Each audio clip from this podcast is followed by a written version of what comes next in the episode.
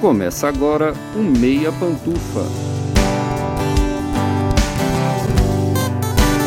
Bom dia, boa tarde, boa noite, boa madrugada, pessoal! Todo mundo com os fones de ouvido que tá começando o seu Meia Pantufa, o primeiro episódio oficial de 2023 toda terça-feira às 5 da tarde no seu player favorito. Eu sou Luiz Leão e eu tenho aqui comigo a maior bancada da história do Meia Pantufa hoje. Aqui comigo estão, como sempre, os meus amigos Gustavo Azevedo. Bom dia, tarde, noite, madrugada, Gusta. Feliz 2023. Feliz 2023 e aí assistidores e assistidoras de filmes e séries. E também o meu amigo Lucas Abreu. Bom dia, tarde, noite, madrugada. Lucas, feliz 2023 para você. E aí, galera, feliz 2023. Também aqui com a gente hoje o nosso inquilino favorito, é uma mistura de padrinho do podcast com visitante recorrente, que é o nosso convidado que gosta tanto do Ryan Johnson que começou uma petição online para ele dirigir o reboot de Star Wars 4, 5 e 6. Tiago Natário do RDM Cast. Bom dia, tarde, noite, madrugada, Tiago. Muito bom ter você aqui de novo. Feliz 2023. Opa, olá, olá pessoal, feliz 2023. É, menos, né? Assim, Ryan Johnson pode dirigir todos os filmes que ele quiser de Star Wars, só não, não mexe Reboot no que já tá não, funcionando, né? né? Reboot não. não. Mas assim, Só não mexe na parte que presta, né? é, reboot do episódio 9 a gente pode conversar, porque Ok, ok. A, gente, a gente finge que não existiu, né? Enfim. Mas sempre um prazer estar aqui com vocês, pessoal.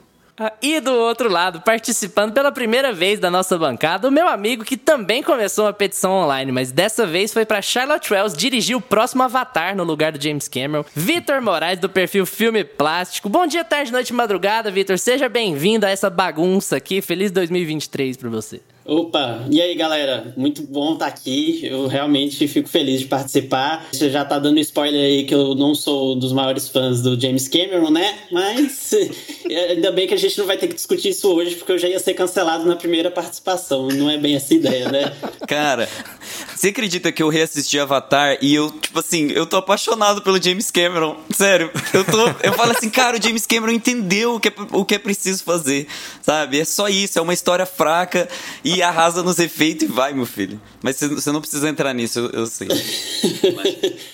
Me incomoda a história do, de, de ser uma história fraca, porque eu acho que tem uma grande diferença entre uma história fraca e uma história ruim. Eu acho, na verdade, é roteiro, né? Mas vamos deixar, vamos deixar. Hoje a gente vai falar de filme bom. A gente vai fazer a volta do.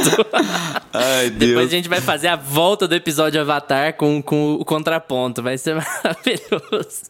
O Meia Pantufa volta numa correria frenética em janeiro para cobrir a temporada mais movimentada do cinema internacional. Como as principais premiações acontecem nos primeiros meses do ano, os estúdios e diretores soltam a mão e começam a lançar os melhores e mais ambiciosos projetos de dezembro para frente. E como já é de praxe aqui no Meia Pantufa, a gente vai fazer uma maratona com os principais filmes a entrar nas salas de cinema e streamings pelas próximas semanas, para deixar vocês a par de tudo que deve rolar no Oscar em 12 de março. Hoje a nossa linha temática é a dos extremos opostos. Dá até pra dizer que a gente escolheu um filme pra rir e outro pra chorar. De um lado, o Azarão, o lançamento na Netflix de Glass Onion, o segundo filme de Ryan Johnson sobre o detetive Benoit Blanc. Do outro, no MUBI, o queridinho da temporada, da diretora estreante Charlotte Wells, After Sun. O que a gente achou desses dois filmes radicalmente diferentes? Quais as expectativas que cada um pode ter para a longa campanha até março? Hoje a gente vai debater tudo isso e um pouco mais, com alguns spoilers, claro, mas sem estragar a experiência de ninguém, isso a gente garante. Mas antes de começar, a gente tem um pedido bem rápido para vocês. Compartilhe o Meia Pantufa com os amigos, fãs de cinema, TV e streaming. Um clique aí no seu celular faz uma diferença enorme pra gente e ajuda muito a manter o podcast. E tem outra coisa bem importante. Se o seu agregador de podcast tem um sistema de avaliação, dá uma notinha boa aí pro Meia Pantufa. Geralmente é um sistema de estrelas logo no começo do seu feed. Basta clicar no podcast e avaliar. Quanto mais avaliações boas, mais os agregadores distribuem o meio para pessoas interessadas. Isso mesmo, avaliações boas. Se for dar uma estrela, deixa pra lá. Fala com a gente no É, privado, nem tá? precisa, esquece. Manda pra, pro saque. Exatamente. Vai quicar no saque assim. Tum.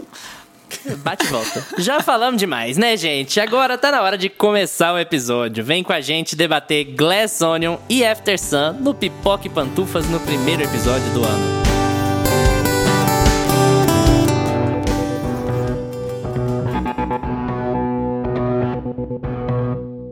Pipoca e Pantufas.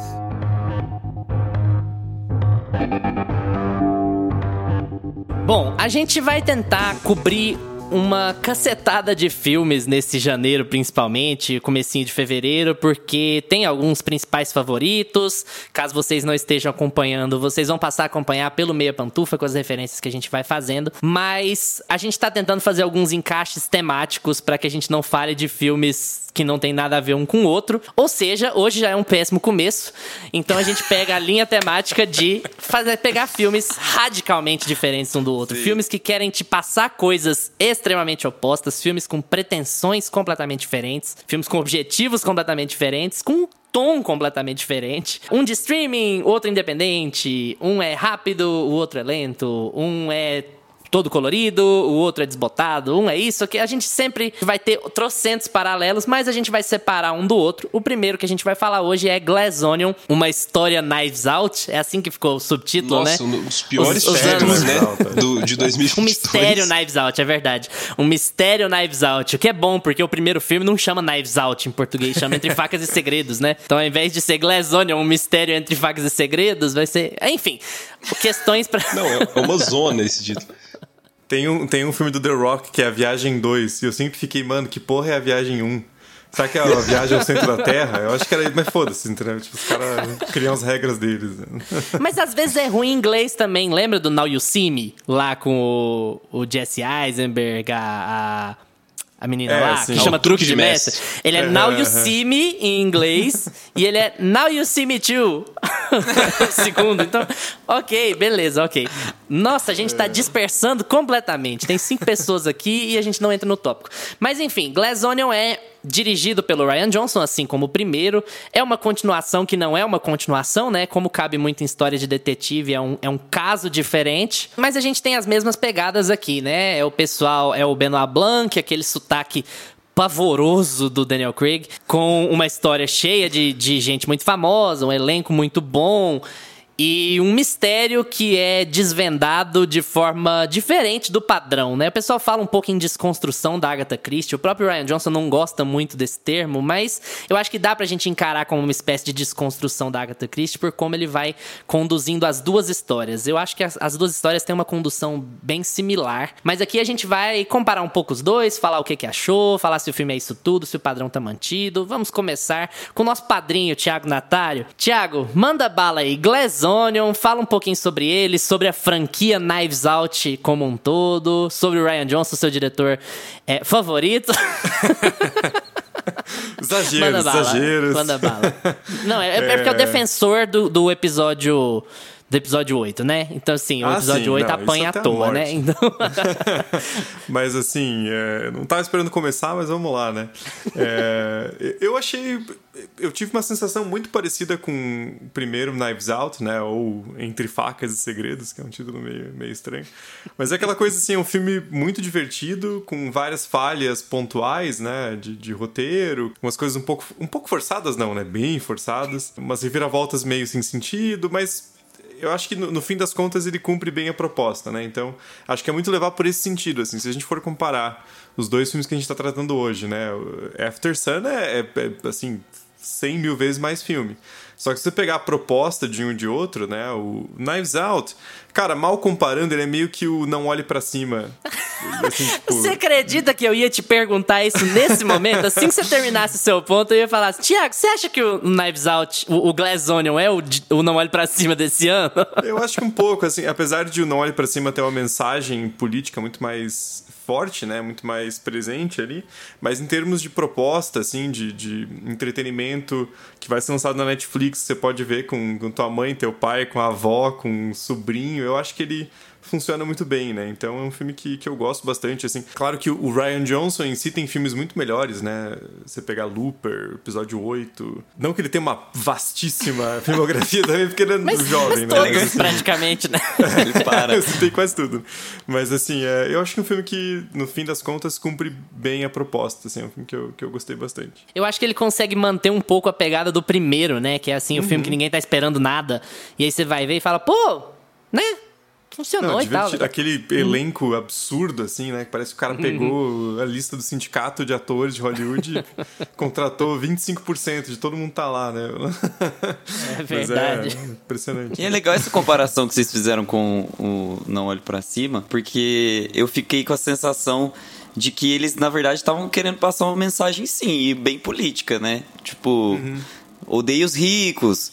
É, É, eles dão uma não gosto, legal, Não né? gosto de ricos, bilionários não, não prestam, sabe? E as pessoas que estão com eles também não. É muito essa, essa pegada, assim. É, talvez um pouco menos literal que, É. que não olhe pra cima, né? É, o que eu mais gosto, na real, é, o, é a própria metáfora que eles fazem com, com isso tudo, né? Com o, o título do filme, com os personagens que estão ali envolvidos na trama e como cada personagem faz parte de uma camada, que é uma, uma camada de vidro dessa cebola. E, na verdade, você tá vendo a podridão de todos eles ali. E essa, e essa é meio que a mensagem, né? Você, você vê que tá todo mundo errado mesmo, assim, é, de certa forma tá todo mundo jogando sujo e você tá vendo aquilo, mas você quer ir até o final, você quer chegar, sabe? Só que no fim das contas é todo é, é- a podridão tá em todo lado, assim, é muito legal. Já diria Shrek, né? Ogros são como cebolas.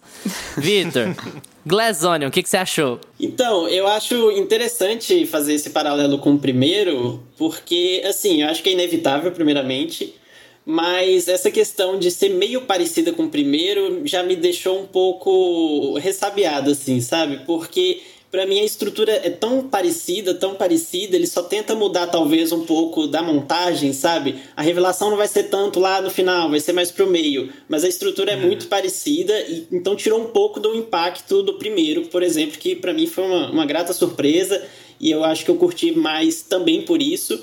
E o elenco, eu já começo batendo, né? Tô só falando mal, mas assim, é um elenco muito bom, eu gosto de, de todos os atores e atrizes ali. Só que eu acho que a forma como foi trabalhado foi um pouco dividido, porque apesar que no primeiro tem mais atores e atrizes envolvidos, né? Uma trama que com 10, 12, 13 personagens ou mais. E lá ele dividia por grupos. Ele, eu acho que os dois filmes eles trabalham muito com caricaturas e a mensagem. Eu acho que no fim das contas o mistério nem é o ponto principal do filme. E essas caricaturas lá no primeiro, ele estava dividido em grupos, sabe? É esse, essa parte da família que é interesseira, essa parte da família que é a mais antiga, mais tradicional, que teoricamente seria herdeira, os, os principais herdeiros e tem a outra parte que se considera os herdeiros intelectuais, então ficou melhor dividido. Aqui são nove personagens, oito, tirando o detetive, né, o Blank, mas cada um é uma caricatura específica. Então tem ali o machão, defensor de armas, que mora com a mãe. Tem a, a, a modelo que é super é, avoada, que toma decisões super polêmicas, sempre cancelada. Então, assim, cada um desses personagens, ele tem, tem essa função de, de, de demonstrar uma crítica específica que o Ryan Johnson quer fazer. Então, no fim das contas, são oito oito direções ao mesmo tempo e eu acho que isso compromete um pouco o filme. Até nisso é meio não olhe para cima, né? Sim. É, é, esses É, quadradinhos é, estão todos é. ali no.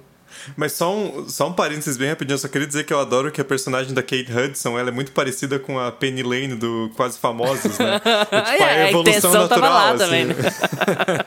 a evolução natural da Penny Lane é sacanagem. Eu acho que pegou pesado lá, ela não é tão. eu, eu não imaginava que ela chegaria nesse fundo do poço, não. A fama estraga as pessoas. né? Lucas, você acha que essa comparação justa? Não, não entre os dois, lógico, os dois são muito parecidos, mas entre Não Olhe Pra Cima e, e Onion, até se a gente for falar não só de como o filme é estruturado, mas de momento, né? De talvez ser a aposta mais pop da Netflix pra tentar pegar uma boquinha ali em algum lugar, sabe? Nossa, total. Total. Você termina o filme, não tem como você não lembrar de Não Olhe Pra Cima, cara. É aquele filme mais divertido que vai ser pra todo mundo. E foi lançado até na mesma época, né? Porque foi lançado em dezembro agora ou não olhe pra cima no dezembro, em dezembro passado. Nesse ponto de, de tom de um filme mais pop que vai tentar ir ali pras premiações e tudo mais, eu acho eles muito parecidos. Muito parecida a tentativa da Netflix, né? De fazer isso. Mas eu ainda prefiro o primeiro filme lá, o Knives Out, comparando as duas sequências. Mas eu adorei Glass Onion, cara. Eu adorei, assim. Dá pra, sei lá, vou catar uns dois defeitinhos ali, só pra não ficar ensaboando demais, mas eu adorei o filme, cara. O Daniel Craig como, como Benoit Blanc, melhor coisa. Quem não gosta do sotaque dele, ó, já não precisa nem vir dar pitaco, não. Já pode ir embora, Luiz. Aqui as portas da casa.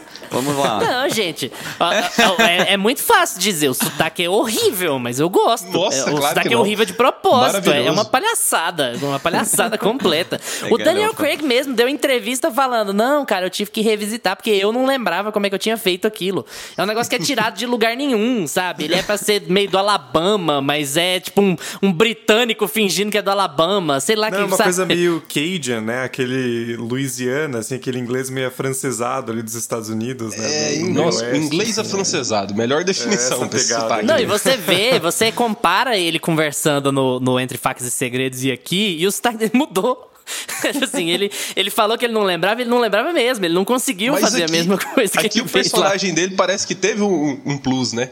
Parece que ele era mais contido ali no primeiro filme. No segundo filme eles já despirocaram, falando Benoit Blanc já vai ser tipo full Benoit Blanc. Ele tá mais É, curioso. Ele, ele, ele vai mais atrás, assim, ele, ele expõe mais as coisas das pessoas, ele não fica tanto na dele, assim. Ele toda hora mais ele, tem alguma coisa a introvertido, dizer, tá? sabe? Então o ele visual quer, dele. toda hora ele quer falar alguma coisa, isso é muito legal. Eu acho esse filme mais galhofa também, sabe? Bem mais mais galhofa, galhofa. do que o primeiro. Total. Mais galhofa. Mas eu acho que essa decisão de dar mais espaço pro Blank é justo porque, a princípio, eu acho que não tinha ideia de se tornar uma franquia, e agora, com certeza é, e o fio condutor tem que ser ele. Então ele acaba tendo mais protagonismo mesmo. Sim, De James sim. Bond para. Cara, eu ia falar isso agora, porque é legal ver o Daniel Craig se divertindo, né? Porque Uhum. aquele. Qual, qual que é o, o Spectre? Ele fez com uma preguiça, né? Mas Não, o cara fazia tava aqueles filmes da dormindo. marra, né? Tipo assim. Nossa senhora. E, e até teve uma galera no Twitter comentando que tem uma cena do, do último 007, né? O, o Sem Tempo para Morrer, que ele parece muito o Benoit Blanc, né? Que ele tá conversando com o. Esqueci o nome do personagem do Christoph Waltz lá. E ele faz uma, um trejeito meio parecido, assim. Acho que ele já tava transitando ali, né? Tipo, foda-se essa porra aqui. Tava migrando do já, né? já, já. Cara, mas a, a Netflix, eu acho que eles não tinham pretensão nenhuma, né, de virar uma franquia, né? Mas Knives Out veio meio que do nada, né? Foi uma, uma surpresa boa ali. Eu acho que de. Ele é de 2019, 2018? 19. E aí fez um, um sucesso ali e a Netflix falou: não, daqui que eu vou, vou continuar essa história. Cara, mas é um- vocês também acham, né? Um dos piores títulos que já existiu, assim, de filme, né? Não tem lógica, cara. Eu, pra, eu acho que, que o, o próximo título que eles vão penar aí pra, pra traduzir, que eu acho que nem vai traduzir também, é o, o Banshees of Inisherin. Benches of Inisherin. Vai, vai ser Deus me ótimo. livre, vai ser, o- vai ser os dois filmes que ninguém vai saber pronunciar, o Glass Onion e o Não, mas já tá Banshees. bom, porque a franquia tá assim: é o Entre Facas e Segredos, agora é o Glass Onion, um mistério Knives Out. O próximo vai ser sei lá o quê? Vai ser não sei o quê do mistério Glass Onion, do mistério Knives Out, do mistério Entre Facas e Segredos. Vai virar. É música do Fault Boy, sabe? Ser Título igual de música do Animais Fantásticos. É, Exatamente. Deixa eu fazer uma pergunta pra vocês, que eu não sei se sou eu que tô vivendo num multiverso de conteúdos semelhantes, mas eu consegui fazer um fio de vários outros filmes e séries que tem essa pegada que o Glass Onion tem. Por exemplo, eu saí do cinema recente e vi o menu. E o menu tem muito cara de Glass Onion. Eu tava assistindo White Lotus. E White Lotus é muito o Glass Onion. E eu falei assim, gente, eu tô vivendo um multiverso de gente rica, chata, fazendo as coisas. não é possível, não tem um pobre aqui do meu é lado. realidade. Tive, tive que abrir a porta. O nome disso é realidade. Capitalismo, não? Mas é é alvo fácil também, né? Esse negócio aí, é de pegar essa figura meio Elon Muskiana, especialmente com o ano 22 que ele teve. É, é um alvo muito fácil Não, de total. fazer, né? E, e o Ryan Johnson fez isso no episódio 8, né? Que deixou os nerdola Uhum. irritados. Porque é isso que ele faz. assim. o episódio 8 é, é- é pegar Star Wars e falar, cara, foda-se esse negócio meio aristocrático do Skywalker. A gente vai mostrar aqui um lado diferente, uma coisa mais cinzenta, né? E eu, Uhum. por isso que eu adoro, assim. e daí a galera ficou doída, né? Eu sou Tim Ryan Johnson também, eu adoro o episódio 8, cara. Eu tenho ele em Blu-ray aqui, inclusive. Não, é- Aí, aí Cara. vai e me manda aquele, aquele episódio 9 lá pra fuder. E, e o Ryan Johnson é um diretor corajoso, né? Porque ele co- coloca o dedo na ferida, né? E assim, tipo, claro que daí acaba ficando aquela coisa meio trocada, assim, né? Porque é a Netflix falando de bilionário, né? A mega corporação e tal. Só que pelo menos o cara vai lá e tem coragem de fazer isso, né? Não é aquele diretor que se, se vende ali, nem, nem a cutucadinha dá, né? Então. É, é legal, assim. Que eu acho que é uma coisa que acontece com Glass Onion, eu, pelo menos falar pessoalmente, assim, né? Não, não posso falar por todo mundo, evidentemente. Mas eu acho que tem alguns filmes, alguns conteúdos que a gente vê, que eles são tão divertidos, ou seja, que eles atingem o objetivo que eles querem atingir, é um entretenimento legal, você dá risada, você acha bonito, você acha, sabe, legal de acompanhar, assim, agradável, que a gente passa pano pras, pras besteiras, sabe? A gente passa pano pros, pros furos, pros erros, porque assim, é uma discussão que a gente tem aqui quase toda semana, é aquela coisa de objetivo, né? O filme não quer ser um filme contemplativo, ele não quer ser um mistério impossível de desvendar, ele quer ser uma peça de entretenimento, e é assim, é um novelão. É uma baita da novela esse Glazonion. Isso é, é, é, o que é mais interessante dele, assim. Porque ele fica. Acho que foi o Victor mesmo que falou. Ele fica completamente caricatural. Ele tem as pecinhas ali, igual um jogo de detetive mesmo, sabe? De tabuleiro. Ele tem as pecinhas, os personagens, e elas vão estar tá dentro daquele quadradinho. As subversões que o Ryan Johnson gosta de fazer, e isso eu acho mais interessante nesse filme, em comparação com outros do subgênero, é a ideia de que o mistério não é tão importante assim, sabe? O negócio não é você descobrir quem, quem matou, descobrir de que jeito que foi. Não é tanto a chave da história. A chave da história é ter alguma reviravolta ali no meio que vai encaminhar a história para uma outra direção, assim. E a, uhum. tanto é uma novelona que quando o filme acaba, os dois filmes, ele abre mão do fato de que ele tá no cinema e ele finge que ele tá no teatro com monólogo, né? Ele põe lá o, o Daniel Craig para falar por 20 minutos, diretão, explicar tudo o que aconteceu, porque tá, Tá, beleza, vai, é isso aí mesmo, sabe? Até porque ele não tá realmente no cinema, né? Uhum, é, tipo, nunca teve, né? eu acho isso, isso eu acho uma coisa legal de Knives Out, assim, é muito um filme de streaming e é um, um, um, filme, assim, que longe de mim querer determinar o que, que o streaming tem que ser, né? Mas é que eu, pessoalmente, procuro quando eu quero ver um filme na Netflix, por exemplo, ou seja no HBO Max, que seja no Prime Video, uma coisa mais, assim, com, com esse ar de serializado, que eu não, eu não sinto que eu deveria estar tá vendo no cinema, tipo irlandês Cara, eu fui ver no cinema, porque para mim é assim, é, tipo, beleza, eu posso rever o filme depois em casa e tal, mas é um filme que tem que ser lançado no cinema, né? É meio foda, assim. Agora, Não Olhe para Cima, Entre Facas e Segredos, ou, né, o Knives Out, Mistério Knives Out, foda-se você ver na TV, assim. Não, não vai fazer tanta diferença assim, né? Então, é uma coisa que parece bem pensada pro formato que tá sendo lançado direto, né? Até a própria textura, né? Dele, ele é meio chapado, assim. Ele não é um filme muito complexo é. visualmente, é. assim. Ele, meio digitalizado, assim. Né? É, eu achei ele meio um visual meio sim, simples, por mais que ele, ele tenha essa ousadia de mostrar essas coisas mais tecnológicas. bonito, bem bonito. É, bonito, mas ele não é complexo, sabe? Ele é um, ele tem um visual simples e, e você consegue perceber o orçamento também. Tipo, ele não tem, sabe, Cara tanta de barato. sofisticação. É, Exato. Mas isso que o Luiz estava falando, eu acho que para esse segundo filme faz mais sentido essa questão de o mistério não ser o ponto central, apesar de ser uma história meio de detetive, porque tem toda essa. O Gusto até falou também, né? Essa metáfora da cebola de vidro. Tem uma música, né? Esse, esse termo surgiu por causa da música dos Beatles, que era o Paul de saco cheio das pessoas tentando tentando entender as complexidades e metáforas, e ele fez uma coisa justamente para zoar isso, e eu acho que se encaixa bem nesse caso e, e, e contribui para o filme ser engajante, divertido, porque faz muito sentido, sabe? Não só textualmente, mas na, na, na própria progressão do filme, essa questão de tipo ser uma coisa bem supérflua, assim, bem superficial, e, e, ali tava na nossa cara o tempo inteiro, isso faz mais sentido ainda nesse filme do que no primeiro, eu acho. É, o primeiro ainda tem um mistério um pouco mais, assim, né? Claro, você começa a ver o filme, você meio que sabe quem é, mas ele ainda dá uma. Ah, talvez não seja tal. Agora, como já é uma continuação, ele já te, te fala meio que desde o início e.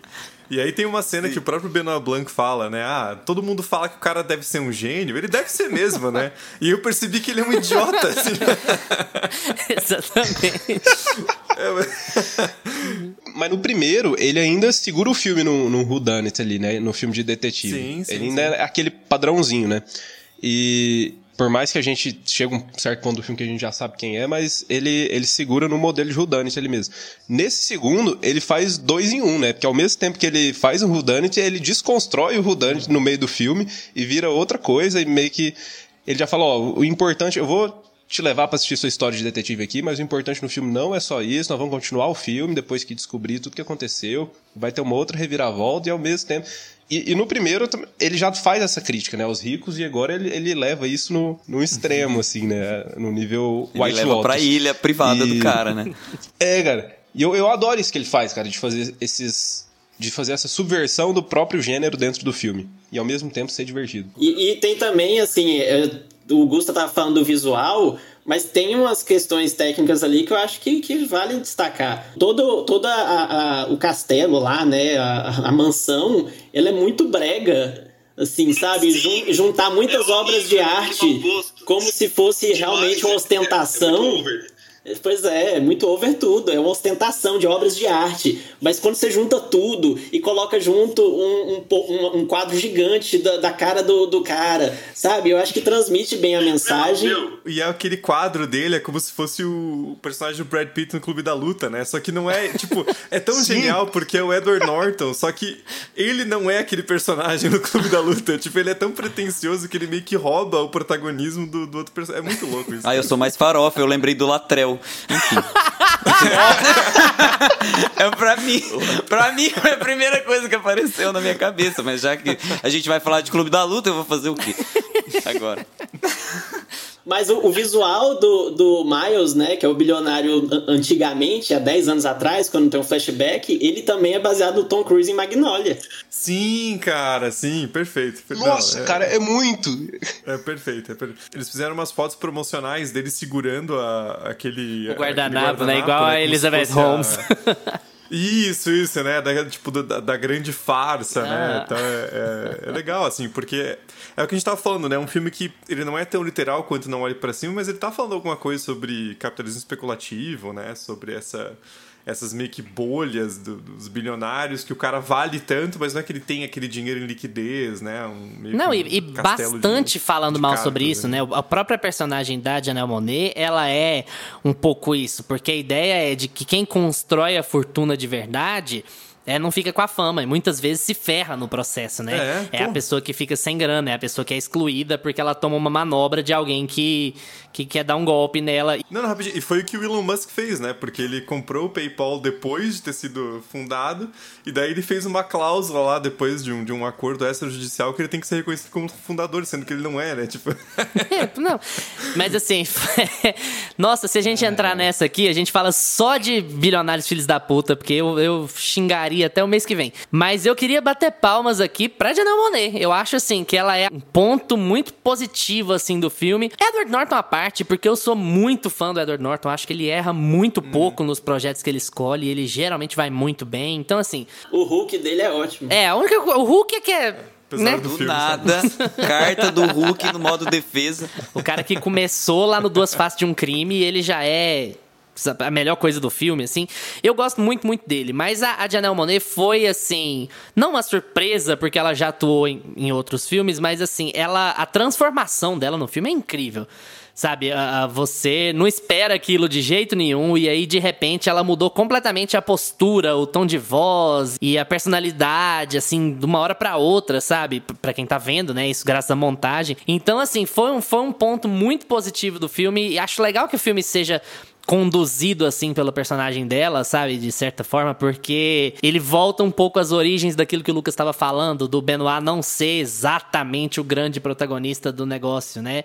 Ele é ser uma espécie de observador assim. Né, Ele aparece mais no Glass Onion do que no anterior, mas ainda assim o fio condutor da história é o mistério em si, não não o personagem dele. Ele tá ali pra gente dar umas risadas, né? Assim, o pijaminha na piscina, pijaminha listrado na piscina, as obras de arte no banheiro, enfim. Não, o visual dele nesse filme, mais caricato impossível. O, pra, pra ficar com o Hugh Grant de, de, de, de roupãozinho, né? Exatamente. Aquilo é muito ótimo. É, e em vários indicativos de que ele é o namorado do Benoit Blanc também, né? O próprio, Ah, o próprio sim, Ryan sim, Johnson é. falou isso por fora, Eles né? confirmaram É, o Ryan Johnson também. falou por fora, né? Não, não falou oficialmente. O Ryan Johnson deu uma, deu uma J.K. Rowlingzada, que é aquela coisa assim, ah, não, ia ficar bonito falar que o personagem é queer, e aí eu, eu falo por fora, Ah, né? mas ficou muito óbvio ali, né? Só é quem não quer ver, só porque... É, ficou muito óbvio. Eu achei a que ficou de um jeito que- natural, assim. Não, foi legal, não, super legal. Foi legal né? aparecer o Hugh Grant ali do nada, sabe? É igual o, o Ethan Hawke. Gente, o Ethan Hawke tá nesse filme. Ele fica ali 15 segundos, mas... Não, e uma coisa que não foi dita no filme, no final das contas, né? Há enormes chances de que todos aqueles ali tenham pegado Covid, porque tá o remedinho do bilionário de que, que não precisava usar máscara porque tá com o remedinho do bilionário, agora você fica tranquilo. É óbvio que não funcionou, né? A lição do filme é que o cara é um idiota. Né? Exatamente. Pistolinha de cloroquina. Não, imagina, o Bolsonaro ia ter adorado se atirar a cloroquina não, a com a pistola, Nossa, garganta abaixo da pessoa. Caralho, é E a máscara rendada? A máscara de, a máscara de metal. Da Kate Hudson é maravilhosa. É a máscarazinha bonita, né? É igual, é igual aquela menina que, eu não lembro, uma modelo que viralizou na, na época da pandemia, que ela colocava uma máscara assim, como se fosse Tipo, baile. ela segurava uhum. na mão a máscara. É como se fosse um baile de máscaras. ela só segurava quando ela ia falar e tirava o máscara. Mas ó, só pegando esse gancho, eu acho que isso que foi uma coisa que ficou um pouco estranha no filme, porque, beleza, o filme foi gravado na pandemia, né? Você vê até foto de bastidores, tá lá o Ryan Johnson de máscara e tal. Mas como ele foi lançado no final de 2022, parece que ele tá um pouco atrasado, assim, porque ele fica no meio do caminho ali de ele não tá mais endereçando uma coisa que tá tão presente assim, né? Uhum. Porque Sim. esse ano a gente já, quer dizer, ano passado, né?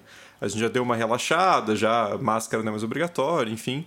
E ele também já não tá refer referenciando no período histórico, né? Ele ficou meio preso Sim. no meio ali, falando, ó, oh, estamos todo mundo vivendo isso, hein, pessoal? E a gente já tá, tipo, não, na verdade... Ele faz uma meia-culpa, né? E depois esquece daquilo. É. Tipo, é, eu achei que, vai, tipo, toca o podia barco. até não tá ali, né? Porque daí fica lá o Benoit Blanc jogando Among Us, né? tipo, beleza. Mas, né, pra gente parece que passou muito tempo já. Não, né? e só uma outra coisa, já que você falou do Among Us, um outro easter egg. As quatro pessoas com quem ele tá jogando têm alguma ligação com história de detetive ou interpretaram detetives uh. na TV ou no cinema, ou vão interpretar o caso da Natasha Lyonne, por exemplo, ela vai fazer uma série com o Ryan Johnson é, de detetive. Tá, tá agendada aí. Então, assim, eles vão jogando essas coisinhas, né? E como toda boa história de detetive, eles vão jogando essas coisinhas. Eu vou ficar de olho já. Mas, assim, é uma boa. Acho que, saldo geral, é uma boa experiência, né? Assim, é uma recomendação boa de, sim, de, um, de um fim de semana tranquilo aí, com a família ou sem a família, que quer que seja. Os nossos convidados querem se arriscar a dar pantufas para os filmes de hoje? Ah, cara, vou de oito pantufas. Eu acho um filme. Pensando assim na proposta do, do filme, como ele cumpre, eu acho que, que tá bem, bem colocado, assim, um, né, um quatro estrelas. acho que... Vitor? Uai, eu sou um pouquinho mais chato com as coisinhas, aí o que me incomoda assim, acaba que eu tiro um pontinho, mas concordo que é super divertido e vale muito a pena, mas eu vou de sete pantufas. Sete pantufas também. Eu acho que o filme, por mais que ele seja legal, divertido, ele é um sabe? Ele é fácil. Às vezes eu acho ele muito excessivamente verbalizado. Ele, é, ah, tem, tem uma tem uma, uma, uma, uma reviravolta que, que, que, envolve a, a Janelle Monet ali no meio do filme, que eu achei assim o auge da usurpadora. e aí eu falei assim, não, não é possível que eles estão fazendo desse jeito, que eles vão mostrar desse não, jeito. A mulher é uma dura com Deus. Tosquíssima, tosquíssima, tosquíssima. É puro suco de novela mexicana. Mas, Gusta, eu acho que é aquela coisa assim. É tão galhofa que você não tem como não rir. Você fala, porra, é essa a solução mesmo, sinceramente. É, eu, mas é eu acho que eles gastam bom. muito tempo, às vezes, para é, explicar é, as coisas. É, é tipo, eles pegam muito na mãozinha, assim, tipo, ah, é um filme de família, então a gente vai ter que deixar bem claro que, é, sabe, o papai, a mamãe, o filhinho, todo hum. mundo vai entender, e aí eu vou ficar falando, falando, falando aquele. Esse pedaço que você falou é um segundo ato e meio, né? uhum. né? Porque ele para o filme no meio, fica uma meia hora desenvolvendo, é, daí ele volta. Então, realmente... Sim, ele quebra o filme, inclusive. É, é um pouco estranho. Então, ele te, tira daquela casa lá, daquela ilha, e depois você precisa voltar e se reaver com aqueles personagens. Então, eu acho que ele tem algumas quebras, alguns probleminhas e uma hiperexposição que eu não gosto. Apesar de ser muito fã do Christopher Nolan, a gente sempre fala isso. É. Ó, a hipocrisia. O Gusta, o Gusta, toda vez ele se justifica, porque toda vez que ele critica a hiperexposição, eu acho que ele fica com medo de apontar o dedo na cara. Ah, é? Mas você ah, vai é? ser sempre a ponta. Aí eu, tenho, eu preciso falar antes. Ele lembra já, né? Você antecipou, ele fez igual o Tenet. É... Ele voltou já no futuro. Eu voltei me expliquei. Eu fico pensando, será que no Oppenheimer ele vai pôr o Oppenheimer pra falar assim, não, essa aqui é uma bomba nuclear, ela tem o tamanho ah, de não vai. sei quantos megatons e ela pode destruir um planeta inteiro, sabe? Ele vai botar Harry Truman justificando o uso da bomba nuclear no, no Nagasaki. Com certeza. Defendendo os pontos. Num telegrama para estádio. Eu vou de oito pantufas também. Cara, eu adorei esse filme. Eu concordo que ele é excessivamente explicativo mesmo. Eu acho que é o que me tira um pouquinho algumas cenas ali. Eu acho que o primeiro, Knives Out, ele faz isso na medida certa. O Ryan Johnson ele consegue ter um controle disso. E eu acho que esse filme sofre da, do maior problema das sequências, né? Que é tentar ser maior e mais grandioso e, e melhor do que o primeiro. E aí eles tentam fazer tudo que eles fazem bem no primeiro, eles fazem exagerado aqui. Algumas coisas funcionam, outras não. Mas no geral, o saldo é positivíssimo. Eu adorei o elenco, como a, a história é conduzida, como o Ryan Johnson tenta subverter um pouco o gênero e acho que ele acerta muito na, na crítica dele, no humor ácido dele ali. E para mim funciona super bem. Antes da gente mudar de assunto, eu quero fazer uma sacanagem aqui, eu quero deixar vocês pensativos. Se alguém quiser responder, fique à vontade. O Ryan Johnson, baseado no que a gente viu em Glass Onion, será que o Ryan Johnson teria consertado Casa Gucci em 2021? que que você... Nossa, entregar as casas de Gucci na mão dele era outro filme. É, ó, consertado eu acho que não consertar porque eu acho o roteiro ruim. Mas ele teria feito algo muito melhor que o. Porque, porque é que, na verdade, assim, se você colocar eu pra dirigir aquele filme, é melhor que o Ridley Scott, porque, tipo. É, não, mas é que assim, o Ridley Scott é literalmente. Se tivesse o Jared Leto, já não dava né? pra salvar muito. Só dá um tapa na cara dele e falar, amigo, chega. Juntou ele e a Lady Gaga, que é do método. A Lady Gaga tá achando que ela é do método. Ela, ela criou uma fanfic é, na cabeça agora, né? dela né? que ela é uma atriz do método e agora Sim. ela vai. Eu quero ver, gente, a fanfic que ela vai aprontar para fazer a Arlequina. Vocês vão ver, aguardem, aguardem. Ah, eu me tranquei numa caixa branca e me amarrei com uma com uma camisa de força e fiquei junto com três ratos que o Jared Leto me deu. Ah, vai virar. Vocês vão ver. Ih, aguardem. Por que, que eu falei isso, gente? Porque Casa Gucci é um filme que se leva mais a sério do que deveria. Eu tenho essa leitura, pelo menos. Sim, se eles tivessem abraçado mesmo o lado cafona, galhofa do filme, talvez o filme até tivesse funcionado. Mas ele fica ali, ele é meio uhum. galhofa, mas aí ele quer ser sério, mas aí ele quer falar de um assunto pesado, de repente ele é uma novela de novo, é. sabe? Ele fica...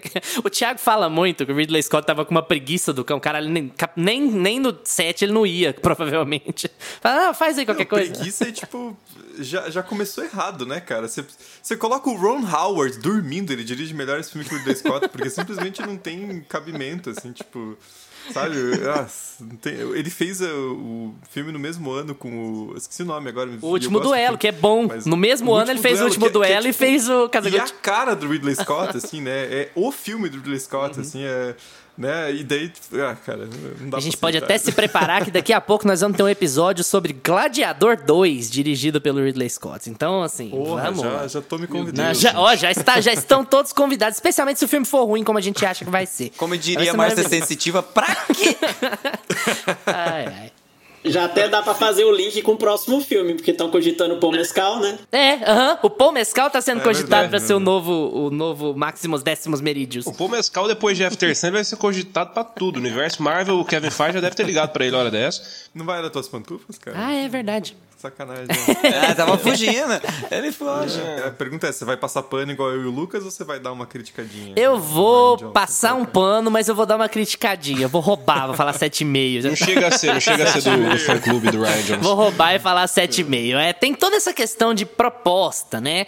O filme não se propõe a muito mais que isso. Ponto. Ele entrega o que ele se propõe a entregar muito bem. Ele é uma novelona mesmo. Se você abraçar o filme como uma novelona cafona, que, que é meio não olhe para cima, assim, ótimo, maravilhoso. O filme super funciona. Uma coisa que eu acho que é chave aqui é um negócio que o Thiago falou, queria até repetir. É muito legal ver o Daniel Craig se divertir no papel, sabe? Ele sentir Sim. que, tipo, você sente que ele tá adorando fazer aquilo ali. Ele deve. Na hora que o ele tá Ryan tá Johnson solto, fala tá assim, leve. corta, ele deve começar a cair na risada. Fala assim, que ridículo isso, sabe? ele, ele deve. Você sente isso no, no, no, personagem. E assim, o filme funciona super bem. Eu acho legal o jeito que o Ryan Johnson conduz essas histórias, porque negócio de filme de detetive é um negócio muito datado assim. Ele já foi atualizado para ser um baita mistério lá pelo Steven Moffat no novo Sherlock. Então a gente já tem uma pegada muito séria da situação e de que o mistério é tão importante. E é legal ver um filme de mistério que não se leva tão a sério, sabe? Um filme de mistério que é, ah, é uma piada mesmo. Vamos aqui dar risada da, desses caras. Vamos aqui subverter quem vai morrer. Vamos subverter quem é o vilão da história. Uma coisa que eu gosto muito no primeiro, por exemplo, é que o Ryan Johnson quebra uma convenção do mistério mistério, que é o vilão é quem todo mundo pensa que é o vilão mesmo. O vilão é o cara mala, Sim. sabe? Nas histórias de mistério, o vilão nunca é o cara mala. No Entre Factos e Segredos é. é. E aí tá você fica assim, ó, pô, legal. É, era óbvio, mas que bom, porque significa que a sua pegada não era querer fazer o misterioso, sua pegada era querer fazer um filme divertido e tal. Então, como ele, como ele tem esse ar despretensioso no filme, assim, eu acho que não, não tem muito como criticar. Eu acho os dois explicam muito mais do que devia. Os finais dos filmes é uma falação sem fim.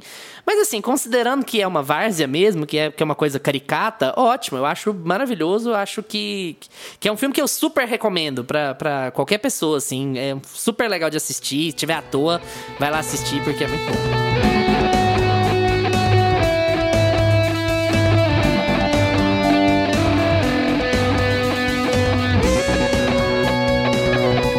E agora, eu, eu não sei se vai haver discordâncias, é possível que haja discordâncias, mas agora eu quero ver o nosso grupo super diverso, como diria Bojack, é, vamos chamar cinco homens de brancos de gravata borboleta para discutir aborto, somos nós hoje aqui.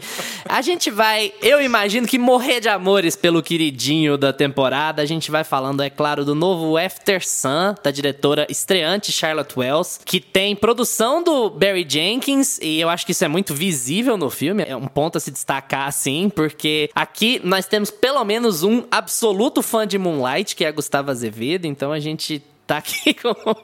Já dá para fazer um grande encaminhamento a partir daí, mas After Sun, filme de 2022, Tá saindo no MUBI agora no dia 6 de janeiro, já saiu. Se você tá ouvindo isso na estreia, foi na última sexta-feira. Um filme basicamente sobre uma relação entre pai e filha. A Sophie, de 11 anos, e o pai, Callum, estão passando uma semana num hotel que tá em, em reconstrução, que tá em obras, e eles estão passando ali uma semana juntos. E assim, a sinopse do filme é basicamente essa, tá? Se você tivesse pensando em alguma outra coisa, não. A sinopse é basicamente essa, mas é um filme que a gente vai com certeza elogiar por muitos outros aspectos que não só a história simples que ele tem aqui. Vamos começar agora com o nosso outro convidado, Vitor. Vitor, agora você tá alegre, né? Porque a gente já tá conversando há semanas. Vai ver After Sun, vai ver After Sun, vai ver After Sun. E agora fala aí pra gente, o que, que você achou do After Sun? Quais as melhores coisas? Se é a sua mega recomendação do, do ano passado, como é que é? Olha, definitivamente tá entre os melhores filmes do, do 2022 que eu assisti. E ele é realmente muito incrível porque ele pega essa premissa simples, né, que você já introduziu, e trabalha muito bem essa questão de registro, de memórias, de lembranças e como que a gente revisita elas e muitas vezes não necessariamente vai ser como aconteceu, mas é o nosso eu presente, adulto, mais consciente, com um olhar mais crítico, vendo o nosso eu criança em uma situação com nossos pais e como que a gente poderia ter agido diferente, mas a gente criança não tem essa autonomia para agir, tem essa complexidade desse processo de lembrança que eu achei lindíssimo, achei que a Charlotte é, debuta perfeitamente nesse filme porque ela conduz isso de uma forma muito poética, muito sensível mesmo, com, com é um filme contemplativo. É um dos pontos que eu acho que o, o comecinho dele, ele, ele, tem algumas cenas que ele se estende até demais, mas de uma forma geral, a conclusão é belíssima, assim, uma das melhores aplicações de uma música do Queen que eu já vi. Chorei nas duas vezes que eu assisti. Kleber é Mendonça falou: é o melhor uso de Queen desde Aquários. Pô, legal essa resenha, hein? Sempre que eu ouço Under Pressure, eu paro pra pensar e falo, gente, Fred Mercury tem uma música com David Bowie. Isso aconteceu. Como o mundo é bom, eu, né? Eu... Caralho, sério, não, não tem explicação essa música. Eu sabia que o Vitor ia ser sucinto nos baitas elogios. A gente já tinha conversado um bocado sobre After Sun. Tiago, eu imagino que vai ser o mesmo caminho, né, Tiago? E o que, que, você achou do filme? Achei horrível, não. Eu só não, perguntei porque eu já sei o que, que, você falou. não, o, fi o filme é, é, é, maravilhoso. Assim. Até é interessante você falar do Barry Jenkins, porque, claro, como produtor, ele não tem tanto eh, né, a mão assim sobre o resultado final do filme. Mas ele tem uma certa semelhança com Moonlight, principalmente, nessa ideia de um filme que ele parece meio um fluxo de consciência, assim, né? Ele não tem muito uma estrutura narrativa, ele vai acontecendo. E aí você chega no final e dá aquela putz, Nossa, era isso então, né? E aí você. Porque não é nada bombástico, né? Mas é um. E, não, chega, não chega nem a ser uma revelação, é uma indução que a diretora te faz a entender alguma coisa que você ressignifica em absoluta experiência, assim. Então, é, para mim é muito aquele filme que eu amei, assim, acho um- o filme perfeito e eu vou- quero demorar muito tempo pra rever porque eu acho que também eu quero que ele fique na minha memória desse jeito, assim, sabe? Tipo, como se fosse também uma, uma coisa assim, igual a experiência. da- Ironicamente, da né? Você quer que ele né? fique na sua memória por um Ironicamente, tempo. É, fica parado lá, guardadinho numa caixa, porque tá tão perfeitinho do jeito que tá, assim, né? É algo que você termina o filme e começa a pensar e não para de pensar sobre e muda completamente a experiência. Né? Toda essa questão do Barry Jenkins, eu acho que o Thiago falou certo, assim, ele, ele vai mais na proposta da- do fluxo de consciência, de experiência de filme, a, a Charlotte, né, ela vai mais nessa, nessa pegada, mas eu acho o filme, o Moonlight, que seria o, o equivalente, assim, que a gente tá comparando aqui os dois, eu acho o Moonlight um pouco mais esteticamente trabalhado. Eu acho o After Sun cru. E propositalmente. É, é, o, é o conceito. Eu né? acho Sim, é um é o conceito e, e eu acho que essa pegada de deixar o filme esteticamente cru, ele faz você olhar pra quem tá atuando, ele, ele te força a olhar pros atores. E eu assim, eu não tenho eu não consigo bater palma o suficiente pro Paul Mescal. Eu, eu, eu acho assim, a Frank Corio também, ela, ela tá Eu até assim, acho que um- ela mais que ele. É- é- nossa, é de incrível, uma incrível, incrível. sensibilidade, Os, os- a dinâmica dos dois. Então você é obrigado a, a mergulhar na, na, na experiência que os dois estão tendo. E mais uma vez lembrei de White Lotus, porque eles estão lá no Nossa. resort. Nossa, Que tá ódio. criando uma fanbase esse negócio ricos, aqui, né? que, meu Isso- Deus Então, do Quem céu. assiste White Lotus não esquece tão cedo. É o que conecta os filmes, né? É férias no Mediterrâneo. É. Não, exatamente. É a temporada. Abriu-se a temporada de pessoas em resort. Nossa, a gente tinha Mas, essa enfim, conexão, tira- verdade, eu perdi essa conexão. O episódio de hoje é sobre os filmes do Mediterrâneo. A diferença é que a lira turca só não tá mais valorizada que o real, né? Porque, Nossa, tipo, eu fiquei 300 impressionado milhões também. de liras turcas. Quanto que dá em Gente, libras? um ah, 3 tapetinho. libras. Eu também fiquei pensando nisso na hora que eu vi. Ah, não, são 500 milhões de libras turcas. Beleza, quanto que dá em libras esterlinas? Ah, 860. Ah, Porra! Que que é isso? Tá. É, e, e esse olhar ma- mais voltado pra, pra atuação faz o filme ser o que ele é. Eu acho que é, o filme é 100% dos dois. Ela não abre margem pra firula, sabe? O filme não tem. Ela não se preocupa em fazer enquadramentos muito diferentões. Ela não se preocupa em fazer isso. Ela tem algumas, algumas propostas estéticas, assim, que brinca com a TV, mas parece que não fica uma coisa. Tipo assim, olha pro que eu tô fazendo, sabe? Olha como eu sou genial, olha como eu sou incrível. Não, parece que ela deixou a câmera parada ali e os atores estavam passeando. Então é. Por É isso meio que eu acho que o diferente olhar- da A24, por exemplo, né? Que a gente gosta muito de falar deles aqui. A A24 é um negócio que eles prezam demais pelo valor estético das produções deles, mesmo que o, o conteúdo não, não esteja lá tão afinado assim. Não é, não costuma ser o caso, geralmente os, os filmes costumam ser bons, mas tem essa questão ao valor estético e é isso aí, ó, você vai ter uma cara de produtor e tal. Eu também não sinto isso nesse filme, eu sinto ele tem uma cara de, de, de homemade mesmo, e é, e é essa, toda a ideia dele é ter essa cara de homemade, né? Você largou a câmera ligada em algum lugar e ela pegou um baita de um ângulo. Não que o filme não seja lindo, o filme é lindo, assim, mas ele É não, lindo, não é é, lindo, é, toda que, exato. não é uma questão de que a gente vive brigando aqui de estética pela estética. Não, eu tenho que fazer ele ser conceitual pra caralho. Não, ele tem toda é essa cara de, é, né?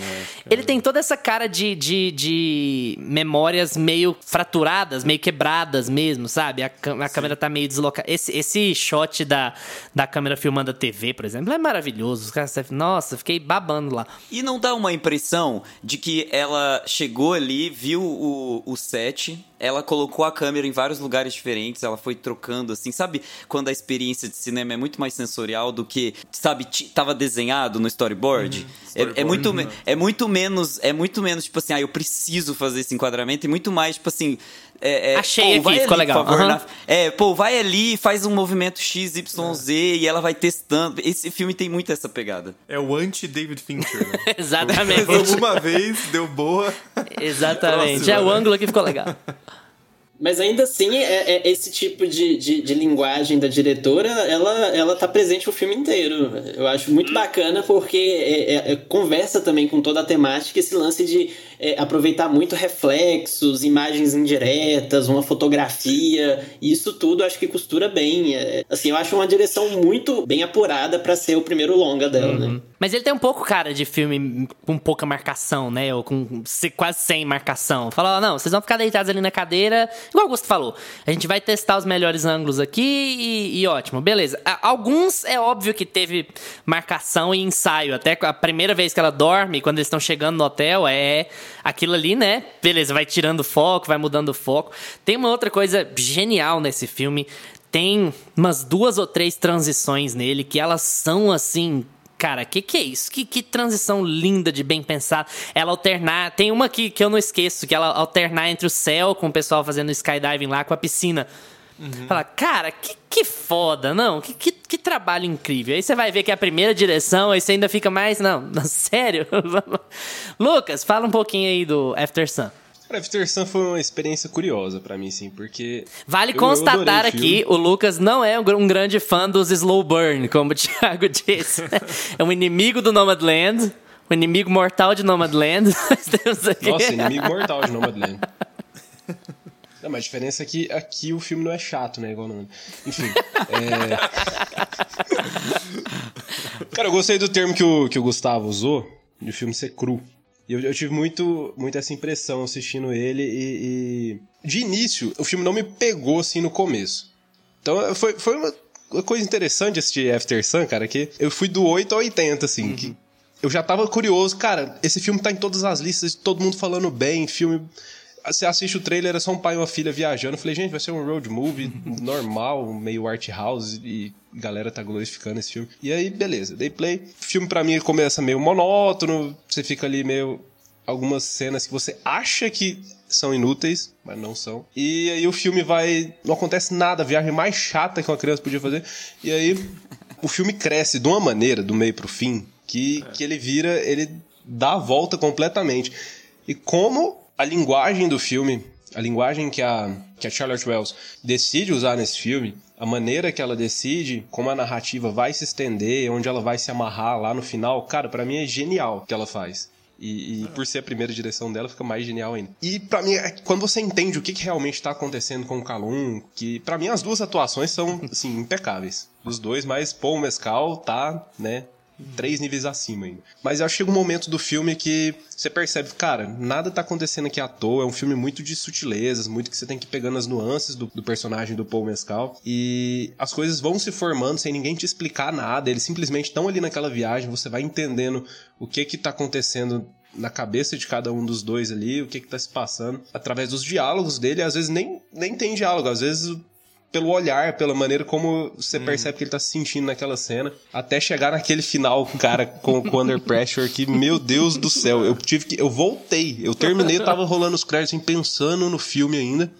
Acabando os créditos, eu voltei para ver de novo, do meio pro fim o filme. Assim, só para resumir, o filme para mim ele começou meio sem eu entender qual era a proposta do filme, aquela coisa meio monótona, e ele cresce de uma maneira que te faz lembrar de tudo que tem ali no começo e perceber a importância de tudo aquilo. Ele parece um filme meio psicanalítico, em certo sentido, assim, uma, uma um estudo de subconsciente. É porque assim, é uma revisita, porque, né? Tipo, tipo, é memória. É, exato. Ele, ele, parece que ele vai cada vez indo mais fundo na memória, a memória vai revelando alguma coisa, né? Porque o personagem do, do Callum ali, né, o Paul Mescal, você descobre no final que ele tá torturado por dentro, né? Uhum. E, e, a atuação dele é perfeita porque ele indica sem mostrar, né? Uhum. Porque geralmente quando você tem uma coisa mais roteirizada, assim, né? Em vez dessa estrutura de, de fluxo de consciência, o personagem teria algum problema mais evidente, assim. Ele estaria sendo cobrado por agiotas, assim, sabe? Uhum, uma parada é. assim, tipo, ah, ele vai perder a casa, alguma coisa mais concreta, né? E ali ele é um personagem que ele devia estar tá bem e ele não tá. Né? É, é uhum. isso, assim, é, é, é isso. Ele, ele não se sente. E, e você vê como é difícil a interação desse adulto com problemas internos ali com uma criança, porque tem umas horas que a Sophie faz uma pergunta completamente inocente, assim, uma das primeiras que ela pergunta, quando você era criança, você imaginava quando você tivesse 30 anos você estaria nessa situação? E você vê que aquilo destrói Nossa, ele, assim, tipo, destrói. destrói. O cara, assim, aquilo entra com uma bomba atômica nele, só que ele não pode mostrar, porque ele não vai dizer pra filha dele que, cara, é assim, tipo, porra, é, É, e ele fica o tempo todo, o filme todo, que- lutando por dentro, assim, né? Pra ser legal com a filha dele, pra não demonstrar que ele tá cara. mal e tal. Eu acho que eu peguei mesmo, assim, essa, essa questão da, da depressão dele. Eu peguei mesmo nessa fala dela. Porque É. você já, você já vê Uhum. que ele tá meio assim, ó, tem alguma coisa acontecendo com ele que ele não tá legal. Mas aí nessa fala, pra mim, é onde. Destrói. Eu queria falar um negócio que é meio que uma Destrói, emenda do que o Lucas e o Thiago falaram. Eu concordo com o Lucas sobre o filme ser meio moroso no começo, e só que o Lucas usou, ele usou essa terminologia, falou que do meio pro fim o filme pega corpo e tal. Eu concordo, mas eu vou usar uma outra terminologia, uma outra impressão que eu tive. Eu acho o filme bem moroso quando ele começa. Ele não vai pegar o espectador casual. O espectador de Glass Onion não vai conseguir assistir esse filme.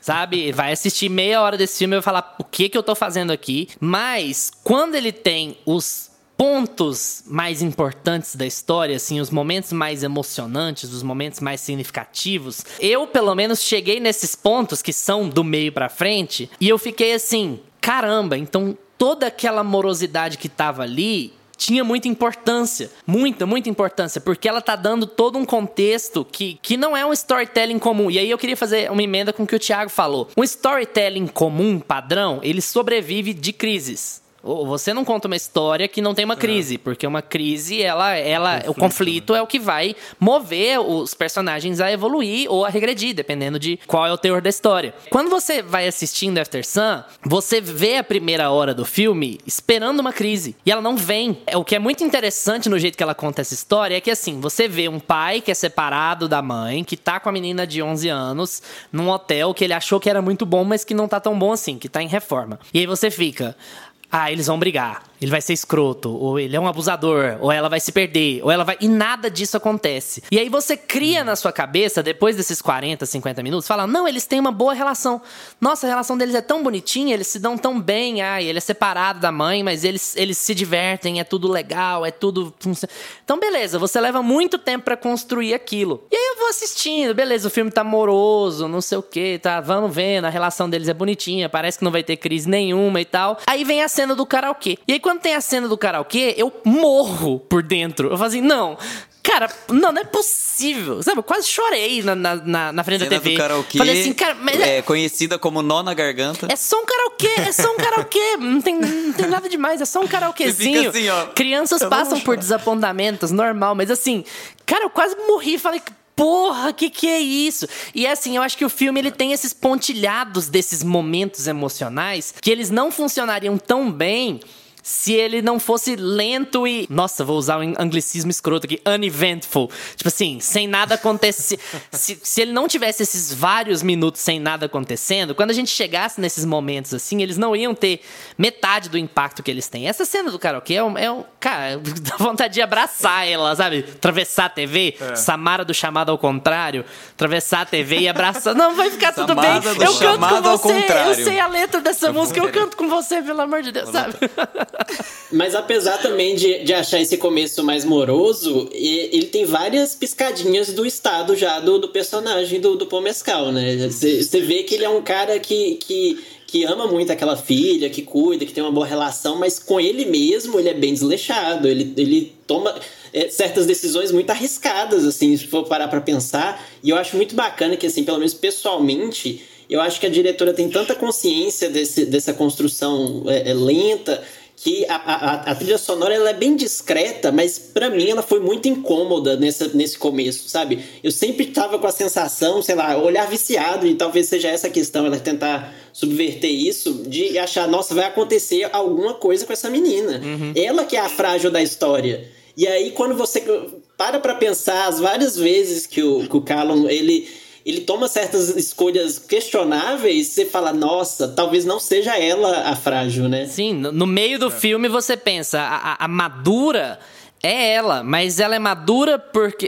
Eu acho que tem uma contradição. Ah, a gente vai ficar poético pra caralho aqui nesse episódio. Eu acho que tem uma contradição aí que é a ideia de a maturidade que ela apresenta no filme vem da pouca vivência, sabe? Ele tá pesado, ele tá numa crise clara porque ele, ele tinha uma péssima relação com os pais, porque ele tem, não tem emprego e toda aquela coisa que você vai descobrindo durante o filme, né? Então a, a vida foi deixando ele daquele jeito e ele põe aquela máscara para lidar com ela porque ele gosta muito dela. Enquanto isso, ela é mais nova do que todo mundo em volta dela, mas ela tá sempre mostrando uma maturidade nas relações que ela tá tendo e, e em como ela tá lidando com aquelas pessoas em volta dela, inclusive o próprio pai, sabe? Eu acho que, que é uma, uma alteração de dinâmica, como o Victor falou, que ela, ela fica muito bonita do meio para frente, assim, você fala, ah, beleza, então é isso aqui, sabe? E é um filme de, de ressignificados também, né? Você vê um, um adulto interpretando memórias de criança entendendo, assim, é, talvez, ah, eu, eu fiquei puto com meu pai aquele dia porque ele fez tal coisa. Aí você se pega depois, aleatoriamente, 10 anos. Cara, o que, que ele tava passando? Uhum. Ou minha mãe, internamente para gerar aquilo, né? Você reinterpretar aquelas pessoas como seres humanos, porque você vai aos poucos encontrando na sua vida alguns problemas que né, são parecidos assim. E é por isso que o filme é tão poderoso né? Porque se acontecesse alguma coisa de fato bombástica né? Um, um drama mais pesado assim a menina se perder alguma coisa pior ele ficaria com mais cara de ficção. Uhum. Né? Como ele não acontece nada, basicamente, o filme não tem um plot em si, ele fica com cara de realidade, né? Uhum. Ele fica com cara de tipo, cara, é o desafio humano, assim. É... Ah, agora a gente entrou, né? Mas é tipo, pô, o cara tá fudido, né? E não, não é por nada, assim, super. Ele não tem um agiota querendo quebrar as pernas dele. Mas, tipo, ele não tem perspectiva de vida, assim, né? E você contrasta isso com uma criança que por mais que tenha muita maturidade, tem ainda o característico da, da infância, né? Que é essa. Cara, só quero curtir essas férias com meu pai na Turquia, sei lá o que tá acontecendo em volta, né? Então é, é um contraste muito forte, né? E aí ao mesmo tempo ela adulta reinterpretando já com uma criança. Cara, não, Não, e é assim, foda. reinterpretando, reinterpretando no aniversário dela. E, tipo assim, tem toda a questão Meu. do pai dela com o aniversário, que a gente vai descobrindo durante o filme. E quando, quando o filme amarra, quando ele acaba mesmo, você fica assim. Puta, puta que pariu! Você, vira, você fica assistindo ele lento, devagar e tal. Quando você termina ele, a cena final, você.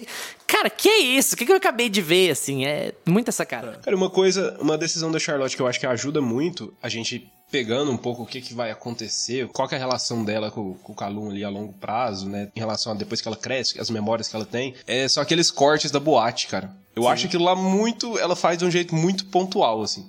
Aquelas ceninhas que ela vai inserindo ali dela É, tentando. quase não é uma boate, pai, né? É uma o caixa todo. preta do- da, da Eleven lá Uma rave.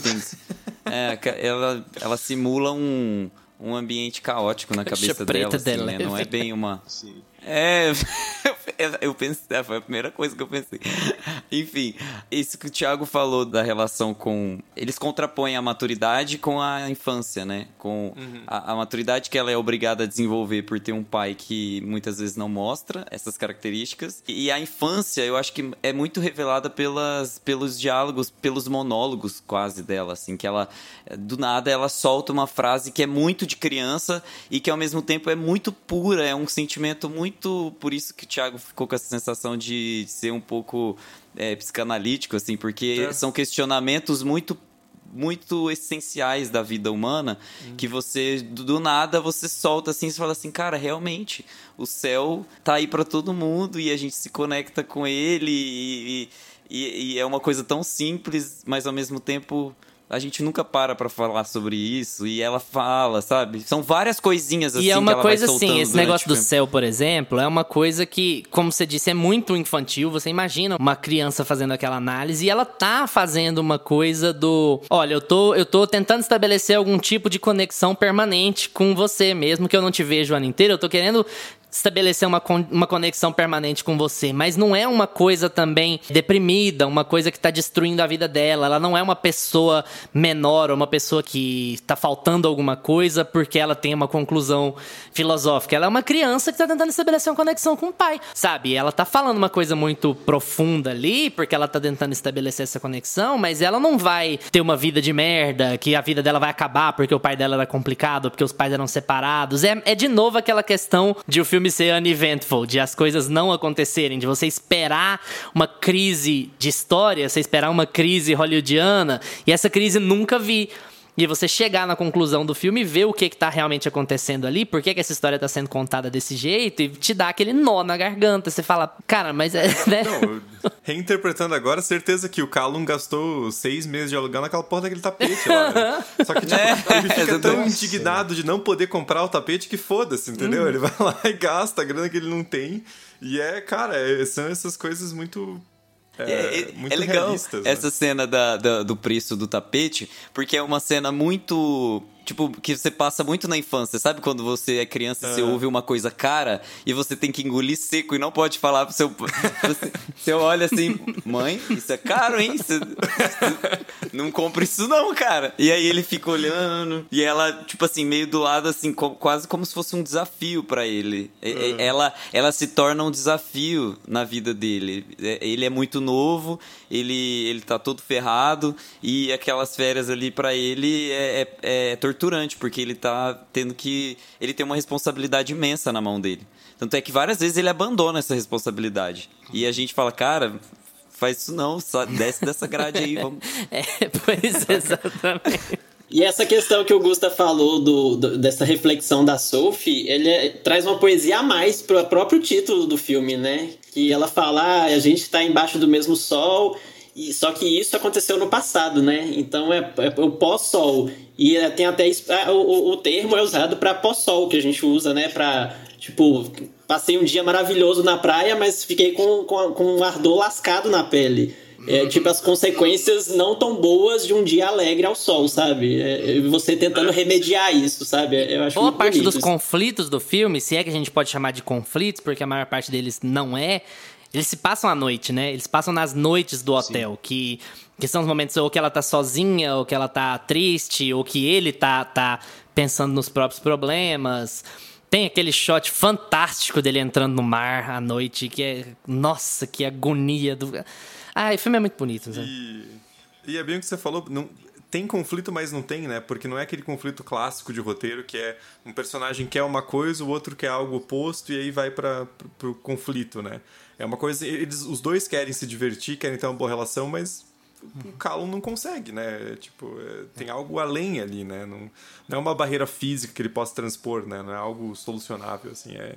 Então, e... Cara, é foda. É fo- e a Pesado, realidade, né? né? Porque assim, a própria cena do karaokê, que ela é de cortar o coração e tal, ela não é um ponto de virada no filme. Ela passa, aquela crise passa. E no outro dia eles estão lidando com ela como um pai e uma filha naquela situação lidariam. sabe? É todo esse tom de realidade em cima da construção de relações que faz desse filme ser tão bonito, ser tão poético. E também, infelizmente, é o que vai acabar afastando muita gente do filme, sabe? Vai ter muita gente que vai bater o olho e falar: o filme não anda, não, não, não, não, não acontece nada. acontece porque nada. ele é um, é um filme de. Não só por ser um filme independente, que já tem a tendência a quebrar essas expectativas, ele quebra ainda mais as expectativas. É, é- ele só vai amarrar pra você ter uma plena compreensão de como ele tem que ser interpretado na última cena. Que aí que você tenha toda a ideia de que, olha, isso que você está vendo, esse personagem está vendo o mesmo que você, sabe? Então, é, são, são partes de memórias, é uma reconstrução de um momento não sei quantos anos atrás e tentar ressignificar esse momento, tentar reinterpretar esse momento pra explicar a própria vida, pra explicar a própria relação com o pai, ou pra tentar,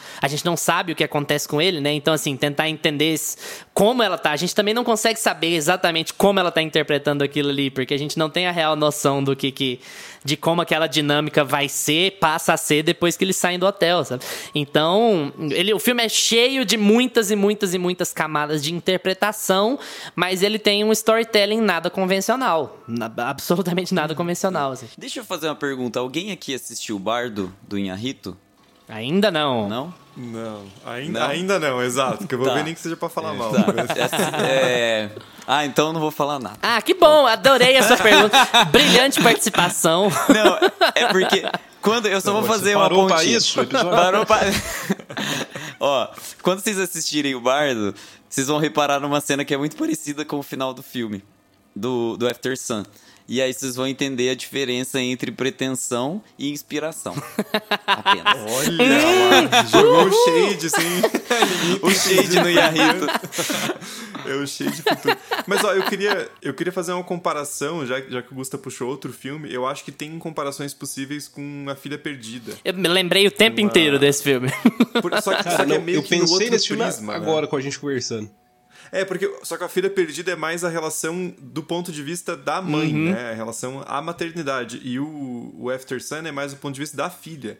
Né? Então é uma reflexão que lida com passado, presente e futuro, também numa vibe meio quase de psicanálise, só que por outro lado, né? Eu acho que os filmes se, se complementam. Eu não vou dizer assim, dá pra fazer um double feature, porque você morre de tédio no final, né? Porque também, assim, são, são filmes Tem que ver um maravilhosos que Onion, são lentos, né? Assim, só que tematicamente, né? Assim, eles se, se complementam muito bem, né? Sim, inclusive o Paul Mescal também tá em Filha Perdida, né? Eu- gente, eu conheço esse rapaz de algum lugar, eu conheço esse cara de algum lugar. É um papel minúsculo que você não dá nada por ele, e aí ele chega em After Sun, destrói, sabe? Aquela cena do, do, do aeroporto, a cena final, final mesmo, assim, sabe? Ela é, é- ela eu acho que resume bem o- o- a perícia de todo mundo envolvido, sabe? Porque começa com a direção da Charlotte fazendo um 360 que, que passa por ela desligando a câmera e aí volta para conecta com a imagem do passado então é o passado e o presente se conversando ali. E aí até minha esposa é, é, me chamou a atenção para no momento que tá só a filmagem e a gente tá vendo o, o, o Callum filmando a Sophie, o tom de voz dele já tá diferente. Você já sente o peso da partida dela e o que, que isso pode implicar na vida dele a partir dali, sabe? Então, assim, eu acho uma, uma, uma atuação assim. Ó, toma seu Oscar. Não, esse, esse, É, esse a filme é lindo, cena, maravilhoso. É, cara, e- né? E, e é uma coisa que depende muito dele, né, no filme, porque não explica nada, né? As coisas são construídas ao longo do que você vai vendo os personagens mesmo em tela, assim, interagindo, sem ter, ter nenhuma situação que explique as coisas.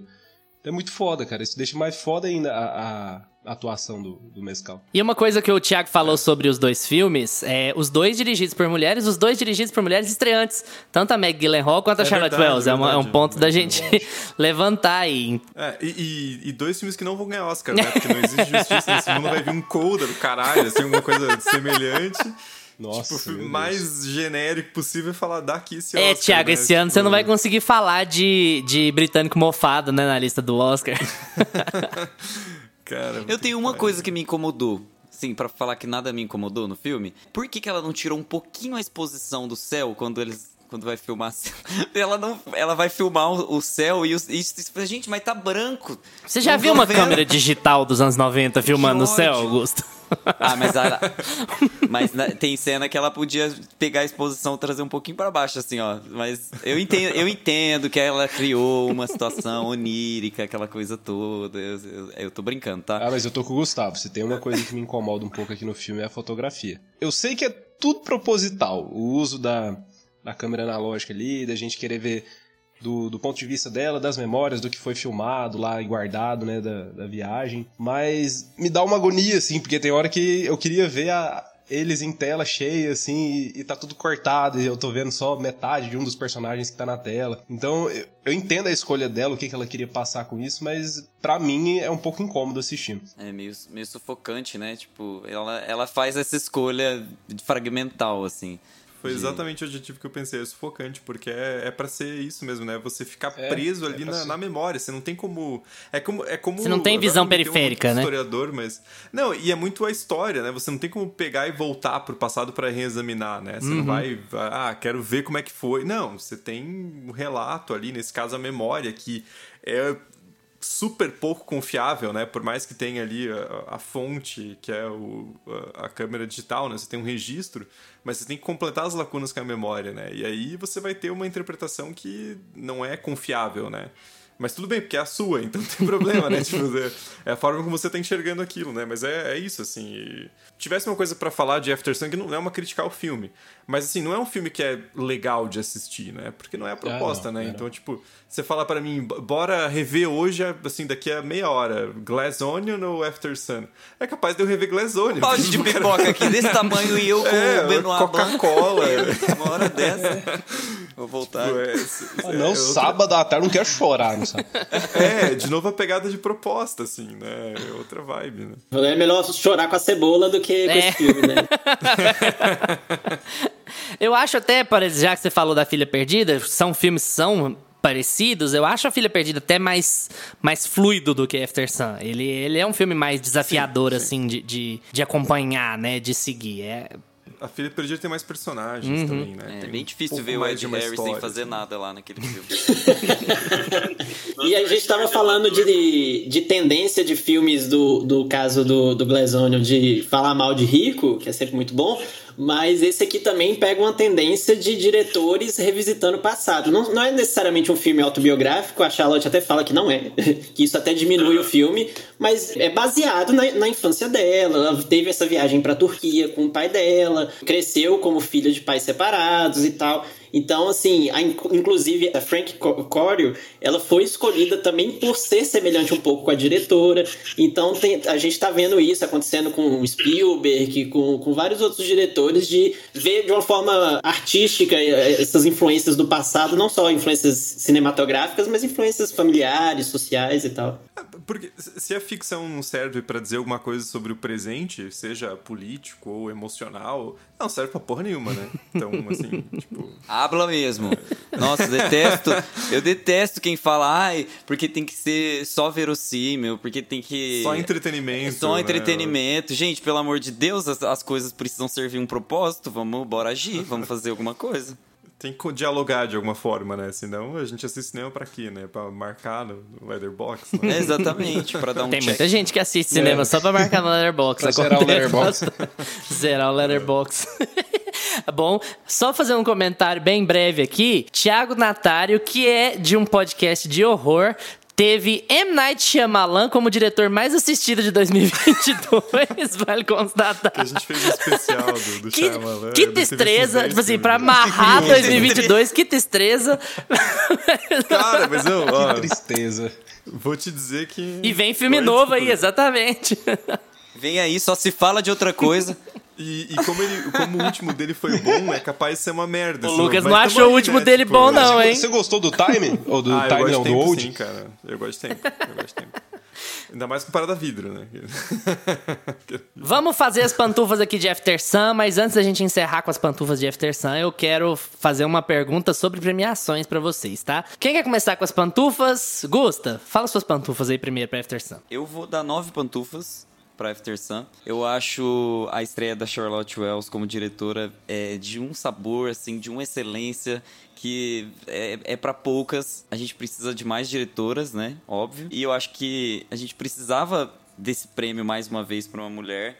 É, vamos ver se no Oscar. O Thiago já desceu a letra, né? Já Jane Campion ganha melhor diretora e é o único Oscar do filme. É uma tá maravilha, né? E não ganha melhor. Ah, vou te contar. É, Mas enfim, assim, tirando especulação de premiação, que eu acho que o, o Luiz vai puxar depois, acho que é um, é um filme extremamente difícil de assistir, porque ele te deixa com um nó na garganta o tempo todo. Mas é, é importante esse nó na garganta, porque assim como na psicanálise ali, né, que o Thiago puxou, você precisa às vezes revisitar essas memórias, revisitar como as pessoas estavam quando elas passaram por aquilo e reagiram com você de determinada maneira, para você se autoavaliar. É um filme que você avalia não só sua relação com o seu pai, mas com, com os seus familiares em geral, como você lida com as frustrações das outras pessoas. São tantos temas que aparecem na gente, assim, e esse, esse silêncio do filme é importante para pra gente pensar, sabe? Esse não tema, esse não, esses não acontecimentos são importantes para você ir refletindo com você mesmo. Então, e, e que a experiência mais profunda no cinema do que quando você vai borbulhando por dentro enquanto você assiste alguma coisa, é incrível. Então, é, eu tiro uma pantufinha porque realmente. Tinha exposição no céu. foto- Algumas coisas de fotografia realmente me incomodam, vocês vão me desculpar, eu sou muito preciosista com essas coisas. Eu Ah, não, acho assim. eu vou tirar uma é- pantufa do filme porque deu uma clipada ali no minuto 43, sabe? Pelo amor de Deus. E, e eu, eu realmente, às vezes, acho que, por exemplo, em Moonlight, eles não têm esse problema. Eu acho que eles trabalham a estética de um, de um jeito mais. A técnica é levada mais em consideração, sabe? Do que só a intuição. Do que só o só posicionar a câmera e o, e o sentimento que aquilo ali vai trazer. Então, eu acho que faltou um pouquinho disso, mas é, eu sei que é contraditório. E, e é isso. Foi longo, né? Comprido minha explicação. É igual filme. É isso, gente, nove pantufas. Depois reclama a disposição, né? Aí, crítica! Ai, gente, que ódio. Lu, Se a Fernanda não tá ouvindo, já tá recortando e fala, vou pôr no próximo filme. Lucas, pantufas. Eu vou de oito pantufas de novo aqui. O único problema que eu tenho, assim, com o filme de verdade também é a fotografia. A fotografia do filme me incomodou ali boa parte. Talvez se tivesse umas sacadas diferentes ali, tivesse menos aquela a questão dos, dos videozinhos que eles gravam, né, com a, com a câmera, eu acho que talvez me prenderia um pouco mais ali no filme no começo. Mas pra mim o único defeito do filme, eu entendo que foi uma escolha narrativa dela também. Mas quando o filme termina, cara, é tudo muito encaixadinho aqui, todas as nuances ali do da atuação do, do Paul Mescal, da Frank Corio também. Tratar com, com cuidado, assim, muito grande esse filme. Porque ela fala, fala de um tema muito pesado, de uma coisa muito forte, de uma maneira corriqueira, que acontece com as pessoas ali, elas passam por aquilo ali no dia a dia, não precisa ter um grande evento, uma grande... Como o Thiago falou, não precisa ter o agiota te cobrando, o carro estragando pra, pra você retratar isso no filme. É, é aquilo ali. Under Pressure, eu não sei vocês, mas eu fiquei escutando Under Pressure depois a semana inteira. Só que antes Under Pressure pra mim era uma música boa. Colocava assim. Agora você fica triste, pô. Agora não é mais. Agora é muito pesado. Eu fico triste no carro. Mas, cara, After Sun me, me pegou em cheio, assim, porque ele, ele me surpreendeu. Eu comecei o filme achando ele que ia ser só um filme monótono ali, mas tudo nele tem uma importância, tudo se conecta de uma forma muito sutil e, e no final tudo funciona, assim. Preciso falar também que uma coisa que me deixou muito feliz, que eu conhecia todas as músicas que tocaram no filme e eu gostava de todas elas. Então, nossa, deu uma alegria. Na, na hora que tocou Road Rage, ah, cara, que maravilha. Ai, como música. Eu tenho uma curiosidade sobre, sobre Under Pressure, que eu conheço a, a música. Gente, sério, isso é, é quase uma, uma vergonha alheia, mas eu vou contar. Que eu conheço a música por causa de um cover do My Chemical Romance e do The Used, quando eu era adolescente. Eu não conheço a música pela música original. Olha que, que merda. Depois vai no YouTube e escreve My Chemical Romance e The Used cover. É incrível. Não tem inclusive. problema, o My Chemical tá conheço. voltando, tá, tá ótimo. Deus do céu. Ai, o meu sonho não sei. Vitor, pantufas. Então, é, eu vou dar nove pantufas também. Eu tiro uma pantufinha só porque eu acho realmente que esse comecinho, não digo nem a primeira hora, mas o começo mesmo, ele poderia ser um pouco mais convidativo. São poucos filmes que eu tenho a sensação de estar mais cansado no começo do que no final. E esse, eu acho que todas as cenas são essenciais, mas tem algumas cenas que duram um pouco a mais, principalmente lá eles no quarto, dormindo eu acho que, que isso tira um pouco outros, outras pessoas de assistir o filme, que ele poderia aba- abarcar um público maior. Mas tirando isso, é, é nove pantufas, Charles Wells está de parabéns, Pô Mescal, dez pantufas. É porque é diferente. A gente, por exemplo, né? A gente combina que vai falar sobre o filme, então a gente vai assistir, não importa o que aconteça, né? A gente não tem. É, Não é o espectador casual, né? Vai esbarrar no filme ali. Não, tudo bem que quem, quem paga MUBI não vai esbarrar num filme igual After Sun, né? Mas assim. É, É, se você paga é, MUBI. Mas enfim, é, mas tem, eu, eu Mas acho que tem é- um pouco essa questão. Mas é diferente, Ah, né? é. É diferente. Tiago, pantufas. Eu vou ser um pouco incongruente porque eu dei cinco estrelas no. Só que cinco. É, é bizarro isso, né? A escala faz diferença porque cinco estrelas parece menos do que 10. Você fala, pô, 10 é pesado, né? Tipo, mas se você fizer. Bom, enfim. Mas eu vou dar 9 também, então, porque é, apesar de ser dos filmes que eu vi de 2022 até agora, é o que eu mais gostei. Ainda tem bastante coisa pra ver, né? Porque a gente sempre acaba vendo mais em janeiro, né? Os filmes da chamada temporada de Oscar, né? Mas até agora, assim, é o meu favorito. Eu acho um filme brilhante, assim. E, enfim, espero que tenha, tenha reconhecimento, mais pessoas assistam. Não vai ganhar Oscar, né? Porque academia é é academia, né? Então. mas. Mas, mas eu, eu entendo que vocês falaram, assim, de. A gente vai ver, até porque. Tô todo mundo falando do filme. Eu gosto muito de cinema, quero estar.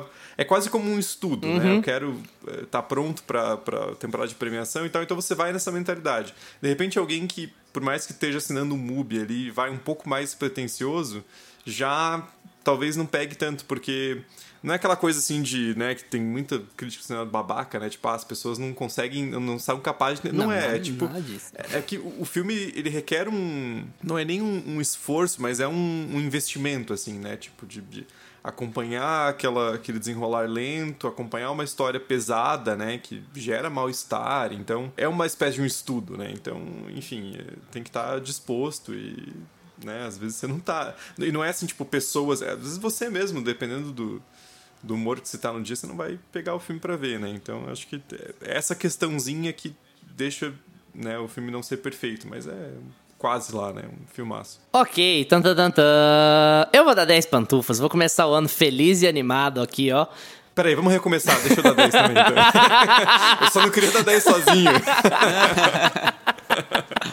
Quer dar 10, Thiago? Quer voltar a dar 10 Vou dar pantufas? 10, a gente então, fica junto. Beleza, 10 pantufas pro Thiago. Tem eu vou dar provas 10 que você pega, você corrige, Ainda você fala, mais. não, peraí, eu fui, eu fui, fui cruel, eu vou dar 10.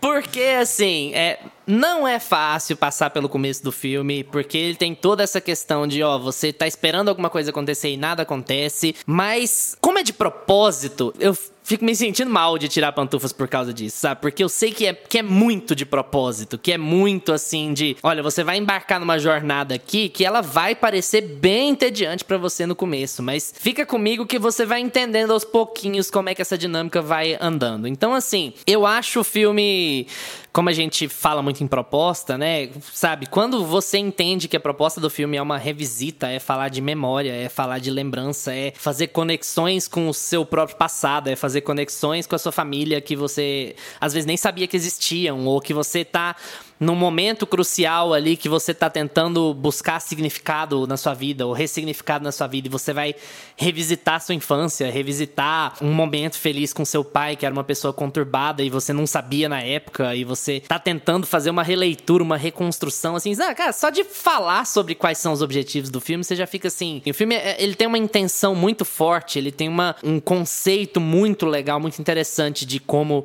se vê como filme, sabe? De como se vê como análise. Tem essa coisa de, ah, às vezes a gente fala que é autobiográfico e isso diminui o filme. Tem, eu, eu entendo quem fala isso, mas também acho que é besteira, sabe? Mesmo que o filme fosse bem autobiográfico, isso não diminuiria a capacidade dela de contar essa história desse jeito, na primeira direção de longa dela, sem um mega estúdio atrás dotando todo o dinheiro do mundo. Aí uma crítica que o Victor até vai lembrar do James Cameron aqui, que assim, não é fácil passar pano pro James Cameron quando ele tá com 300 milhões de dólares pra fazer um filme e ele escreve um filme de qualquer jeito, né? Eu acho que o filme tem outros objetivos, mas assim, dava pra ter escrito melhor. Ele tá com a faca e o queijo na mão. O cinema independente a gente não, não encara assim. Cinema independente a gente tem que encarar de, de, de outra maneira e sobre outra, sob outra perspectiva. E eu acho que o filme é, ele é tão bonito e ele é tão pesado de amarrar, de dar nó na garganta mesmo e de te deixar emocionado e de ele terminar absurdamente impactante, mesmo que ele tivesse cansativo no começo, que, que eu não consigo avaliá-lo com menos de, de 10. Eu acho que é o, é o melhor filme de 2022 que eu vi também até agora. Eu acho ele, por razões diferentes, eu ainda sou um grande fã de Tudo em Todo Lugar ao mesmo tempo. Quem for ouvir minha retrospectiva vai lembrar disso, mas assim, são filmes muito diferentes. Eu acho que propostas muito diferentes, ideias muito diferentes. Dentro do que After Sun quer apresentar, eu acho ele, assim, perfeito. Eu acho ele im- impressionantemente bom. E então eu vou fechar com 10 aqui, igual o Thiago, que fechou com 10 sem nem duvidar, sem nem hesitar. Troquei, fechou com troquei. 10 na hora. Eu queria fazer uma perguntinha pra vocês. Nós já estouramos o tempo de todo mundo aqui, todo mundo vai, vai já gastou o sábado mesmo da gravação. Mas eu queria perguntar pra gravação tá vocês agora. Duração do filme After Sun. 1 e 40. Exatamente. E não tem um, um pomescal aqui. É, podia ter o Pomescal, só faltou o Pomescal aqui. Infelizmente não, não rolou, gente. O convite, o convite veio aí, mas não fez. Preocupa não, ele vai estar lá em Gladiador 2, com direção do Ridley Scott. Ah, o Jared Leto vai ser o novo Júlio César. Tava até falando pros meninos lá no... no... no grupo do Meia Pantufa no WhatsApp. Ele com a mãozinha assim, ó, assim, levantada. Eu, eu já Ah, não, imagino what, ele. What are you doing here? Throw him in the Coliseum. Batendo o livro assim na cabeça, sabe? Jared Leto Enfim. atuando, levanta a mão. Ele é o novo Johnny Deus Depp. do céu, você fez eu ver isso na minha cabeça agora. É, é o Johnny, lembra o Johnny Depp? Ele ia atuar, ele fazia assim, ó. A mãozinha pra cima. Queria ver com vocês, pleno palpite, palpitismo, palpiteiros. Aonde vocês acham que esses dois filmes podem chegar? Fala mais de Oscar, né? Nós temos a temporada toda aí, BAFTA, Critics, Screen Actors Guild, tudo mais, mas falando mais de Oscar, vocês acham que esses filmes vão conseguir chegar longe só a título de destaque? Como a gente comparou After Sun e Moonlight, os, os filmes são produzidos pelo mesmo cara e Moonlight é um vencedor de Oscar, vale constatar. Então, existe essa leitura. Com relação a Glass Onion, o Entre Facas e Segredos foi indicado a um Oscar, mesmo sendo essa coisa meio noveleira, ele foi indicado ao Oscar de melhor roteiro original na época. Então, talvez seja uma coisa que possa papar aí, mas enfim, palpites, palpites, palpites. O que, que você acha, Thiago? Eu acho que, apesar do After Sun ter semelhanças com Moonlight, ele é bem diferente também por outro lado. Eu acho Moonlight, por mais que, né, eu já ouvi assim muita gente que não, não gosta muito de cinema, foi assistir porque era o filme que ganhou o Oscar, achou uma merda. Ah, o cara lá não faz nada, não acontece nada. Ele é mais Oscar bait também, né? Ah, É, eu, eu acho ele um pouco mais. Cara, vou usar um termo horrível, mas vocês vão entender. Um pouco mais cinemático, no sentido de ele tem mais atuações que, né? O After Sun tem dois personagens, basicamente, né? assim. Tem outros, mas, né, não é. O Moonlight tem mais atuações que, que rendem indicação. Ele tem uma, uma cinematografia mais chamativa. Então ele tem essa coisa um pouco mais. Que não é assim o, o filme. Não é nenhum filme palatável que acaba ganhando o Oscar por, por inércia, tipo. tipo Coda. né? Para, Ou o gente. Green Card é bem pior, né? Para, gente. é, Green Book, né? Green disso. Green Book é bem pior. Essa história do Coda, rapidinho, Thiago, desculpa. Essa história do Coda, ela é daquelas que só vai piorando na medida que o tempo Não, passa, né? total. Quando a gente vai revisitando isso, fala assim, gente, gente, É é- é absurdo, Ataque é dos. Cães perdeu o Oscar pra Coda. que aí já, já entro em Knives Out, no Glass Onion, porque é aquele filme que vai me dar ódio. Se, se tiver indicado o melhor filme, entendeu? Apesar de eu ter gostado, é tipo Não Olhe Pra Cima. é, Eu gostei do filme, mas não vai indicar melhor filme, cara. Não é pra isso, sabe? Então, tipo, eu espero que se for pegar, pegue alguma coisa ali um pouco mais é, a secundária, assim. Mas eu tô com a sensação de que vai ser indicado a melhor filme, porque né, o Oscar tá com essa, essa vibe de querer agradar streaming, assim, em certo sentido, tipo. Colocar aquele filme que não vai ganhar, todo mundo É, sabe, mas. exatamente. Né, Agradar tipo, na dá indicação, cota, assim. né? Agora, Na dar o prêmio exato, é outra Já coisa, que tem né? 10, dá uma pra esses caras aí, porque eles estão poderosos na indústria, né? Então, enfim. Porque é muito difícil de crer que, que Ataque dos Cães perdeu o Oscar por qualquer outra razão que não seja o fato de que era um filme da Netflix, sabe? Eu, eu acho que isso pesa demais, assim. É, mas eu- o Glass Onion é mais aquela coisa assim, um filme um pouco mais popular, de Uhum. repente, né? Mais assistido na Netflix e tal. Enquanto que After, After Sun é um filme um pouco mais desafiador, né? Em certo sentido. Então, eu Uhum. não vejo. Infelizmente, não, não vejo com muitas chances, não. É, o Glass Onion, eu tô impressionado como que a Netflix parece que tá investindo nesse filme como se fosse o grande carro-chefe deles pra esse ano no Oscar, né?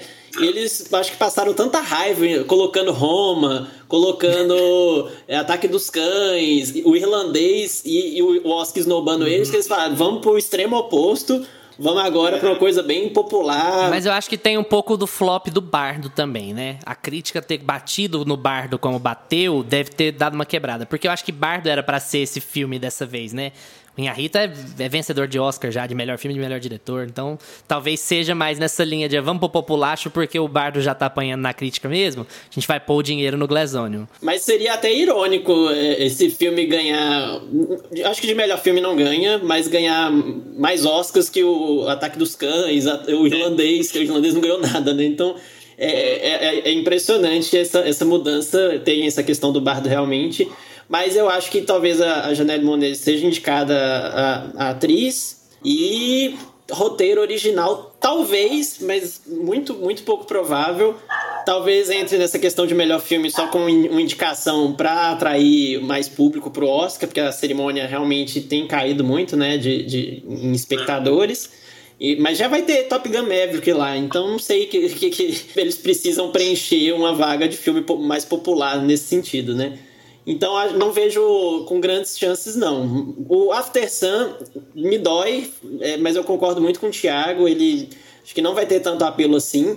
Mas o- a atuação do Paul Mescal, eu, eu, pra mim, é certa. Se, se ele não for indicado, assim, ganhar, eu, eu não sei, eu ainda não vi todos os, os filmes que, que pos- possam ter os atores que vão estar É competindo. Brendan Fraser, meus amigos. É, é Bernard É, Fraser.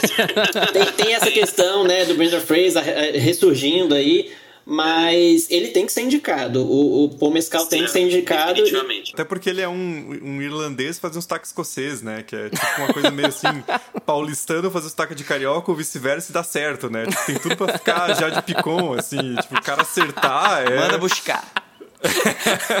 é impressionante, assim. E é igual o Lucas falou, o filme depende muito dessa atuação dele, porque essas sutilezas, principalmente de, desse drama que, que deságua no final, é por causa da atuação dele. Então, assim, eu acho que vai ser a única indicação mesmo, mas infelizmente não vai papar nenhum, nenhum Oscar, não. Só pra deixar vocês tristes de novo, Will Smith ganhou o melhor ator ano passado.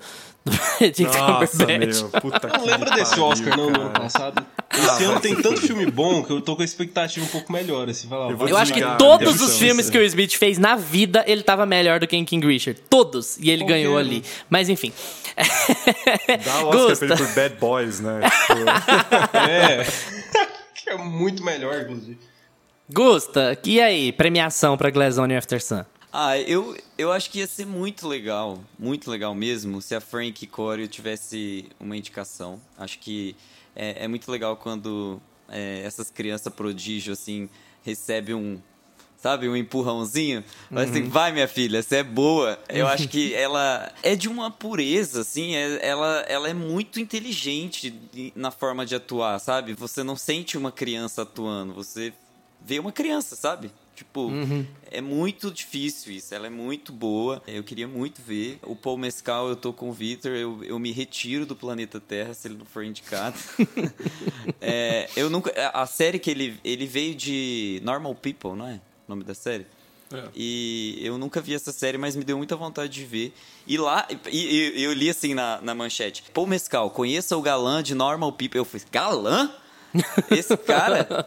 Galãs feios. Tem todo um fã-clube das pernas do Paul Mescal. Meu Deus. Bacana. É, aparece bastante no filme. Gente, vou Isso aqui, isso, aqui, isso aqui virou podcast do choque de cultura, de repente. assim. De repente. Informação, Fetiches- informação. Fetiches pelas pernas de Paul Mescal. Conheça. Comunidade do Orkut, sabe? Sou apaixonado pelas pernas de Paul Mescal. Mas então, é, não, não são só pelas pernas, eu acho que ele merece pela atuação dele mesmo. E eu acho que. Eu concordo que ele vai chegar um pouco mais fraco, mas o hype em cima de After Sun tá muito alto, gente. Por ser cinema independente, por, ter um orça, por ser um filme de orçamento baixo, por ser uma diretora estreante. Eu acho que ele não tá tão silencioso assim como a gente imagina. Pode ser que ele se torne uma grande é, menina dos olhos aí da, da- das premiações. Ele, ele tem chance de crescer. Ele estreou é, ontem, né, sexta-feira, dia 6, no MUBI, então ele, ele ainda pode crescer na, nos streamings, né? Ele pode trazer novas assinaturas, inclusive, para o MUBI. O MUBI pode crescer com isso. é, o cinema independente pode tomar uma. Enfim, tô sendo muito, mas muito otimista. Mas... Tá mesmo. Mas assim, é, eu tô ouvindo bastante gente falar sobre, sobre After Sun. E Glass Onion, eu sinceramente é, não deveria ter tido esse lobby todo pra eles subirem assim, sabe? Mas Bardo também não, então talvez fosse a hora da Netflix ficar caladinha. Vamos colocar Vandinha pra concorrer ao Oscar. Né? Vai ser a aposta dele. Lança ele nos cinemas, uma edição de quatro horas, né? Joga. Faz quatro horas. Não, se for fazer um filme, dá pra ter 45 minutos, né? os melhores momentos. Ai, vou, deixar, vou deixar o Thiago falar por mim, porque assim, eu bati tanto em Vandinha já que eu não, eu não tô nem mais conseguindo. Mas é isso, assim, minhas, minhas projeções são essas. E é isso. Cara, a Netflix tá batendo forte, né, em Glass Onion aí pra, pra premiação. Apesar que eu acho que Glass Onion pode até aparecer ali em... Eu acho que não vai ter tantas indicações como Ataque dos Cães teve, por exemplo. Se tiver, meu Deus. Eu acho que ele vai aparecer em algumas coisas ali. Roteiro, é, algumas atuações. Talvez até o Daniel Craig eles tentem levar pra atuação, hein? O Edward Norton como coadjuvante. Enfim, a Janelle Monet, talvez. Mas tô vendo que a Netflix tá querendo levar eles, né, pra premiação. Eu acho que algumas coisas ali, talvez em atuação e roteiro, beleza, até vale, mas não é um filme pra ter 11 indicações e tá em melhor filme, melhor diretor, não. Apesar de, né, Ryan Johnson, estamos aí. mas eu acho que não, não é pra tanto. Mas acho que ele vai vir forte. Antes eu tava. Quando eu assisti o filme, eu fiquei pensando nisso e eu. ah, Antes eu achava que não. Porque eles têm nada de novo no front, que tá muito forte também pro Oscar. Eles têm. nas premiações né, em geral. Eles têm RRR, que eu ainda não vi, mas que tá muito forte indo pras, pras premiações também. Bard e White Noise parece que floparam, né? E. Então, assim, acho que a aposta deles, como o melhor filme mesmo, vai ser Glass Onion. E After Sun, se existir justiça nesse mundo, vai estar indicado em tudo ali. que for possível, menos fotografia, viu? Até já ia falar, tem fotografia? Menos fotografia. Mas, cara, After Sun eu acho que, que eu vou ser otimista, viu? Eu acho que After Sun chega longe nas premiações. O filme tá indo muito bem de crítica e de público também. Quem para pra ver o filme que gosta de cinema, que é do, do meio aí, todo mundo tá adorando o filme, ele tá em todas as listas. Paul Mescal e a Charlotte Wells estão sendo super elogiados. Eu acho que eles chegam longe aí. Me faz lembrar de, de quando Lost in Translation foi indicado, cara. Da, Aham. da, da Sofia Da Coppola. Coppola. Que foi um filme também, na época era um filme independente, menor, mais, mais contemplativo. E, e acabou indo longe nas premiações, mas acho que perdeu pra Senhor dos Anéis na época. É que eu acho que vai ser indicado o After Sun, mas eu acho que não vai ser considerado de verdade, assim. É tipo aquele. É meio que a cota do Oscar também pro filme independente. É, meio que aquela né? coisa, ó, A vamos dar cota um monte de do indicação, porque todo mundo sabe É, que o filme é bom, vai- mas nós não é. vamos premiar. Até a cota do filme em língua estrangeira agora já tá coberta, que certamente vai ser o Nada de Novo no Front, né? Exato. Que é, acho que tá, as caixinhas estão feitas. O complicado aqui, pros ouvintes do Meia Pantufa entenderem por que, que eu falei tanto em palpite, que a gente tá palpiteiro, as coisas com relação ao Oscar mudam demais nas últimas duas semanas antes da premiação. Porque depende demais da campanha que os estúdios vão fazer e da quantidade de dinheiro que eles vão pôr. Da quantidade de cartaz que eles vão fazer, da quantidade de enviados que eles vão mandar pro, pro pessoal da academia. E, no Ritmo do Coração, ano passado, ensinou uma tática que eu imagino que o pessoal vai começar a repetir. Que é botar tudo que tem e que não tem nas últimas duas semanas. E aí os caras, de repente, chegam lá e, e, e levam a premiação principal. Foi o que aconteceu com No Ritmo do Coração. Ninguém dava nada por ele. O filme tava morto ali, tava enfiado ali no meio das listas. E aí ele ganhou o Sindicato dos Produtores, que geralmente quem ganha do Sindicato dos Produtores ganha melhor filme no Oscar. E, e aí pegou todo mundo de surpresa, sim. Todo mundo que não estava em Los Angeles foi pego de surpresa, mas o pessoal que tava lá falava assim, ó, vocês não têm ideia da quantidade de cartaz, da quantidade de campanha que tem aqui pra, pra Coda. Então, assim, tudo muda muito da data que a gente tá gravando, 7 de janeiro, até lá. Hoje eu acho que a coisa tá meio aberta, porque eu imagino que tudo em todo lugar ao mesmo tempo seria o grande vencedor se o filme tivesse saído em dezembro. E sim, sem sombra de dúvida, por conta do, do tamanho que o filme pegou, da popularidade que ele teve e desse caráter inovador. E assim, tudo que a gente sabe sobre backstage dele também é incrível. Então eu acho que ele seria o grande favorito. Mas ele foi lançado lá em fevereiro do ano passado. Então. A academia leva muito essas coisas em conta, a academia esquece do filme, o pessoal para de fazer campanha. Eu já acho surpreendente que ele continue nas listas até hoje, porque é uma coisa rara, sabe? Eu acho que o último filme lançado em começo de ano que ganhou alguma coisa foi O Silêncios Inocentes, e que é um puta filme, né? Então, assim, é um negócio muito à parte. Então, eu acho que ele não é o grande favorito por causa disso. Acho que a coisa tá bem dividida aí, mas vai variar muito de acordo com a leitura que a academia vai fazer. Se eles forem nessa linha de, ai, a gente tá tentando se popularizar um pouco mais e não sei o quê, pode até virar um Top Gun aí. Deus que me livre, eu acho filme bom, mas assim, melhor filme do ano, não, né? Mas com relação a After Sun, eu acho que ele é um forte concorrente, porque a conversa tá muito alta em cima do After Sun, as conversas estão muito elogiosas pra ele e ele tá sendo lançado no final do ano. E Glass Onion, eu acho que vai ter uma ou duas ali. Eu acho que vai ter até mais do que eu não olho pra cima. Eu acho que ele vai ser indicado a melhor filme, mesmo a contragosto, assim como o Thiago. E eu imagino também, como acho que o Victor falou, da Janelle Monet, eu imagino que ela vai ser indicada também, porque ela faz um trabalho muito legal aqui no filme. O filme ser pastelão ou não é uma coisa à parte, mas ela vai muito bem. Então eu acho que After Sun vai estar indicado em quase tudo que for possível e Glass Onion vai pegar alguma coisinha aí. Mas aí semana que vem vocês me perguntam de novo, eu já vou ter mudado completamente de ideia, porque essa temporada de premiações ela é desse jeito. Não tem muito, tem muito onde fugir. E se Top Gun ganhar melhor filme, eu vou ter que arrendar minha casa pro ego do Tom Cruise aqui. Nossa, senhora. exatamente. Possível. Pois é, não, não, não cabe nele já, né? Que é baixinho, já deve ter. Exato. Carregar um boneco à parte, né? Se bem que como é que é lá na cientologia, deve ter uma nave que carrega o ego dele pra lá e pra é, cá, por aí. ele é uma né? pessoa Nessa- muito evoluída, né? Ele chegou no nível 8 orçamento que ele pagou, sei lá, quantos milhões de dólares. Né? O cara é foda, né? Porque eu, o Tom Cruise é um cara que eu falo, nossa, eu gosto do Tom Cruise. Aí eu lembro que ele é da cientologia. É, né? Aí dá uma Não dá tristeza, pra né? Um aperto assim. no peito. É igual a Elizabeth é, e dá um Moss. aperto assim e fala, pô, Tom Cruise, você... Mas Elizabeth Olsen ainda é mais discreta, né? O Tom Cruise é tipo. É, ele é- Não, mas enfim, não vamos entrar nesse assunto, senão. É. Quem quer entrar nesse Vai assunto, longe. vai lá no RDM, tem episódio sobre isso, né? Tiago. Vitor, valeu pela participação. Tiago, recadinhos finais. Tiago tá sempre aqui, recadinho final pode ser tipo assim, semana que vem eu tô de volta. Tamo junto aí, né? Não, mas acho que o principal recadinho é assistam After Sun, né? Porque eu acho que vai ter muita gente que, mesmo ouvindo o episódio, vai ficar ainda né, hesitar um pouco, ou, né? Começou a ver e não, não engatou, mas acho que é um Assista que e tire suas próprias conclusões, né? Não, não se Exato, baseie e- na gente falar que ele é difícil inacessível, alguma coisa assim. Vale o investimento, né? Vale. é, Enfim. E pra quem quiser ouvir, o, como o Luiz falou, o episódio sobre Cientologia, tem lá no, no RDMcast, confiram lá no, no Spotify, que tem bastante pauta legal. E esse, inclusive, é um dos episódios bacanas, assim, de destrinchar uma, uma parada sinistra como a Cientologia que tá fazendo se passar por algo normal, né? Então, assim. mas a gente fala muito sobre filmes, séries, então acho que vale a pena conferir lá. Quando você tá de convidado no Meia Pantufa, você não fala que um dos episódios mais recentes da RDM é sobre Crepúsculo, com a Mabê do modo Superandi, não? Mas é, Pode, mas tipo, é, pois é, cara, mas ali foi, foi engraçado. Foi uma experiência divertida rever os Não, eu, eu tô lá no Letterboxd esses tempos, né? E vendo o Thiago avaliando os filmes do Crepúsculo. Eu falei, uai, o que, que é isso, cara? Do tá nada. acontecendo, né? Aqui quando eu vi saiu o episódio. Só os spoilers lá. Valeu, Thiago. Vitor, fala um pouquinho aí do filme plástico, do seu perfil, como é que tá lá. Fale todos os recados que quiser dar. Muito obrigado pela sua participação aqui. Volte sempre, inclusive. Ô, eu que agradeço. Foi excelente a conversa aqui com vocês. Eu adoro falar de cinema, conversar.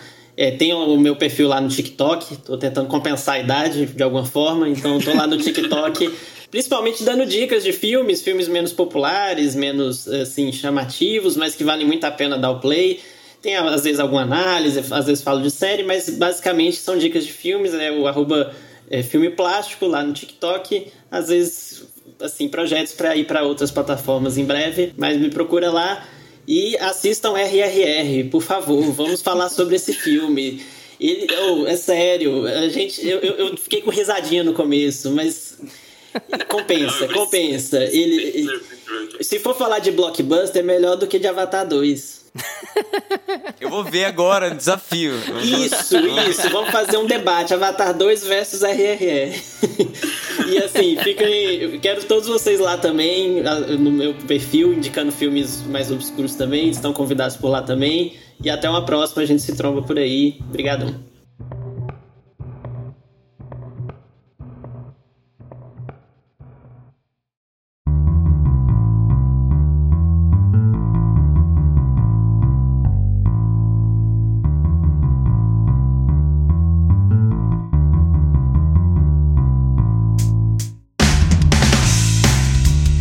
Gente, valeu, muito obrigado pela participação de vocês. Foi muito legal esse debate aqui. A gente tá abrindo 2023 com chave de ouro. A gente tem muito filme pra falar agora em janeiro e fevereiro. Vocês não têm ideia. Nós vamos assistir filme feito louco pra tentar cobrir tudo que a gente puder antes da premiação. Ainda assim, a gente não vai dar conta, podem ter certeza, mas já ficaram aqui algumas indicações pra vocês. Assistam Glass Onion, assistam After Sun e troquem uma ideia com a gente no Instagram, no Twitter, arroba meia pantufa, porque a gente responde tudo que aparece por lá. Muito obrigado pela atenção de todo mundo. Tchau, Gusta. Tchau. Tchau, Lucas. Tchau, galera. Tchau, Vitor. Tchau, tchau. Tchau, Thiago. Tchau, falou. Tanto tchau, né? Lembrem-se de seguir a gente nos seus agregadores de podcasts preferidos: Spotify, Apple for Podcast, Deezer, Amazon Music. Lembrem-se de seguir também o RDMcast de Thiago Natário, Gabriel Braga e Gabi Laroca. E também seguir o perfil Filme Plástico do Vitor Moraes lá no TikTok, onde ele desenrola, bate, joga de ladinho e fala sobre cinema. Terça-feira que vem a gente tá de volta com mais meia pantufa pra vocês. Tchau! Este podcast tem locuções de Lucas Meleiro e Carla Ribeiro e edição de Luiz Leão.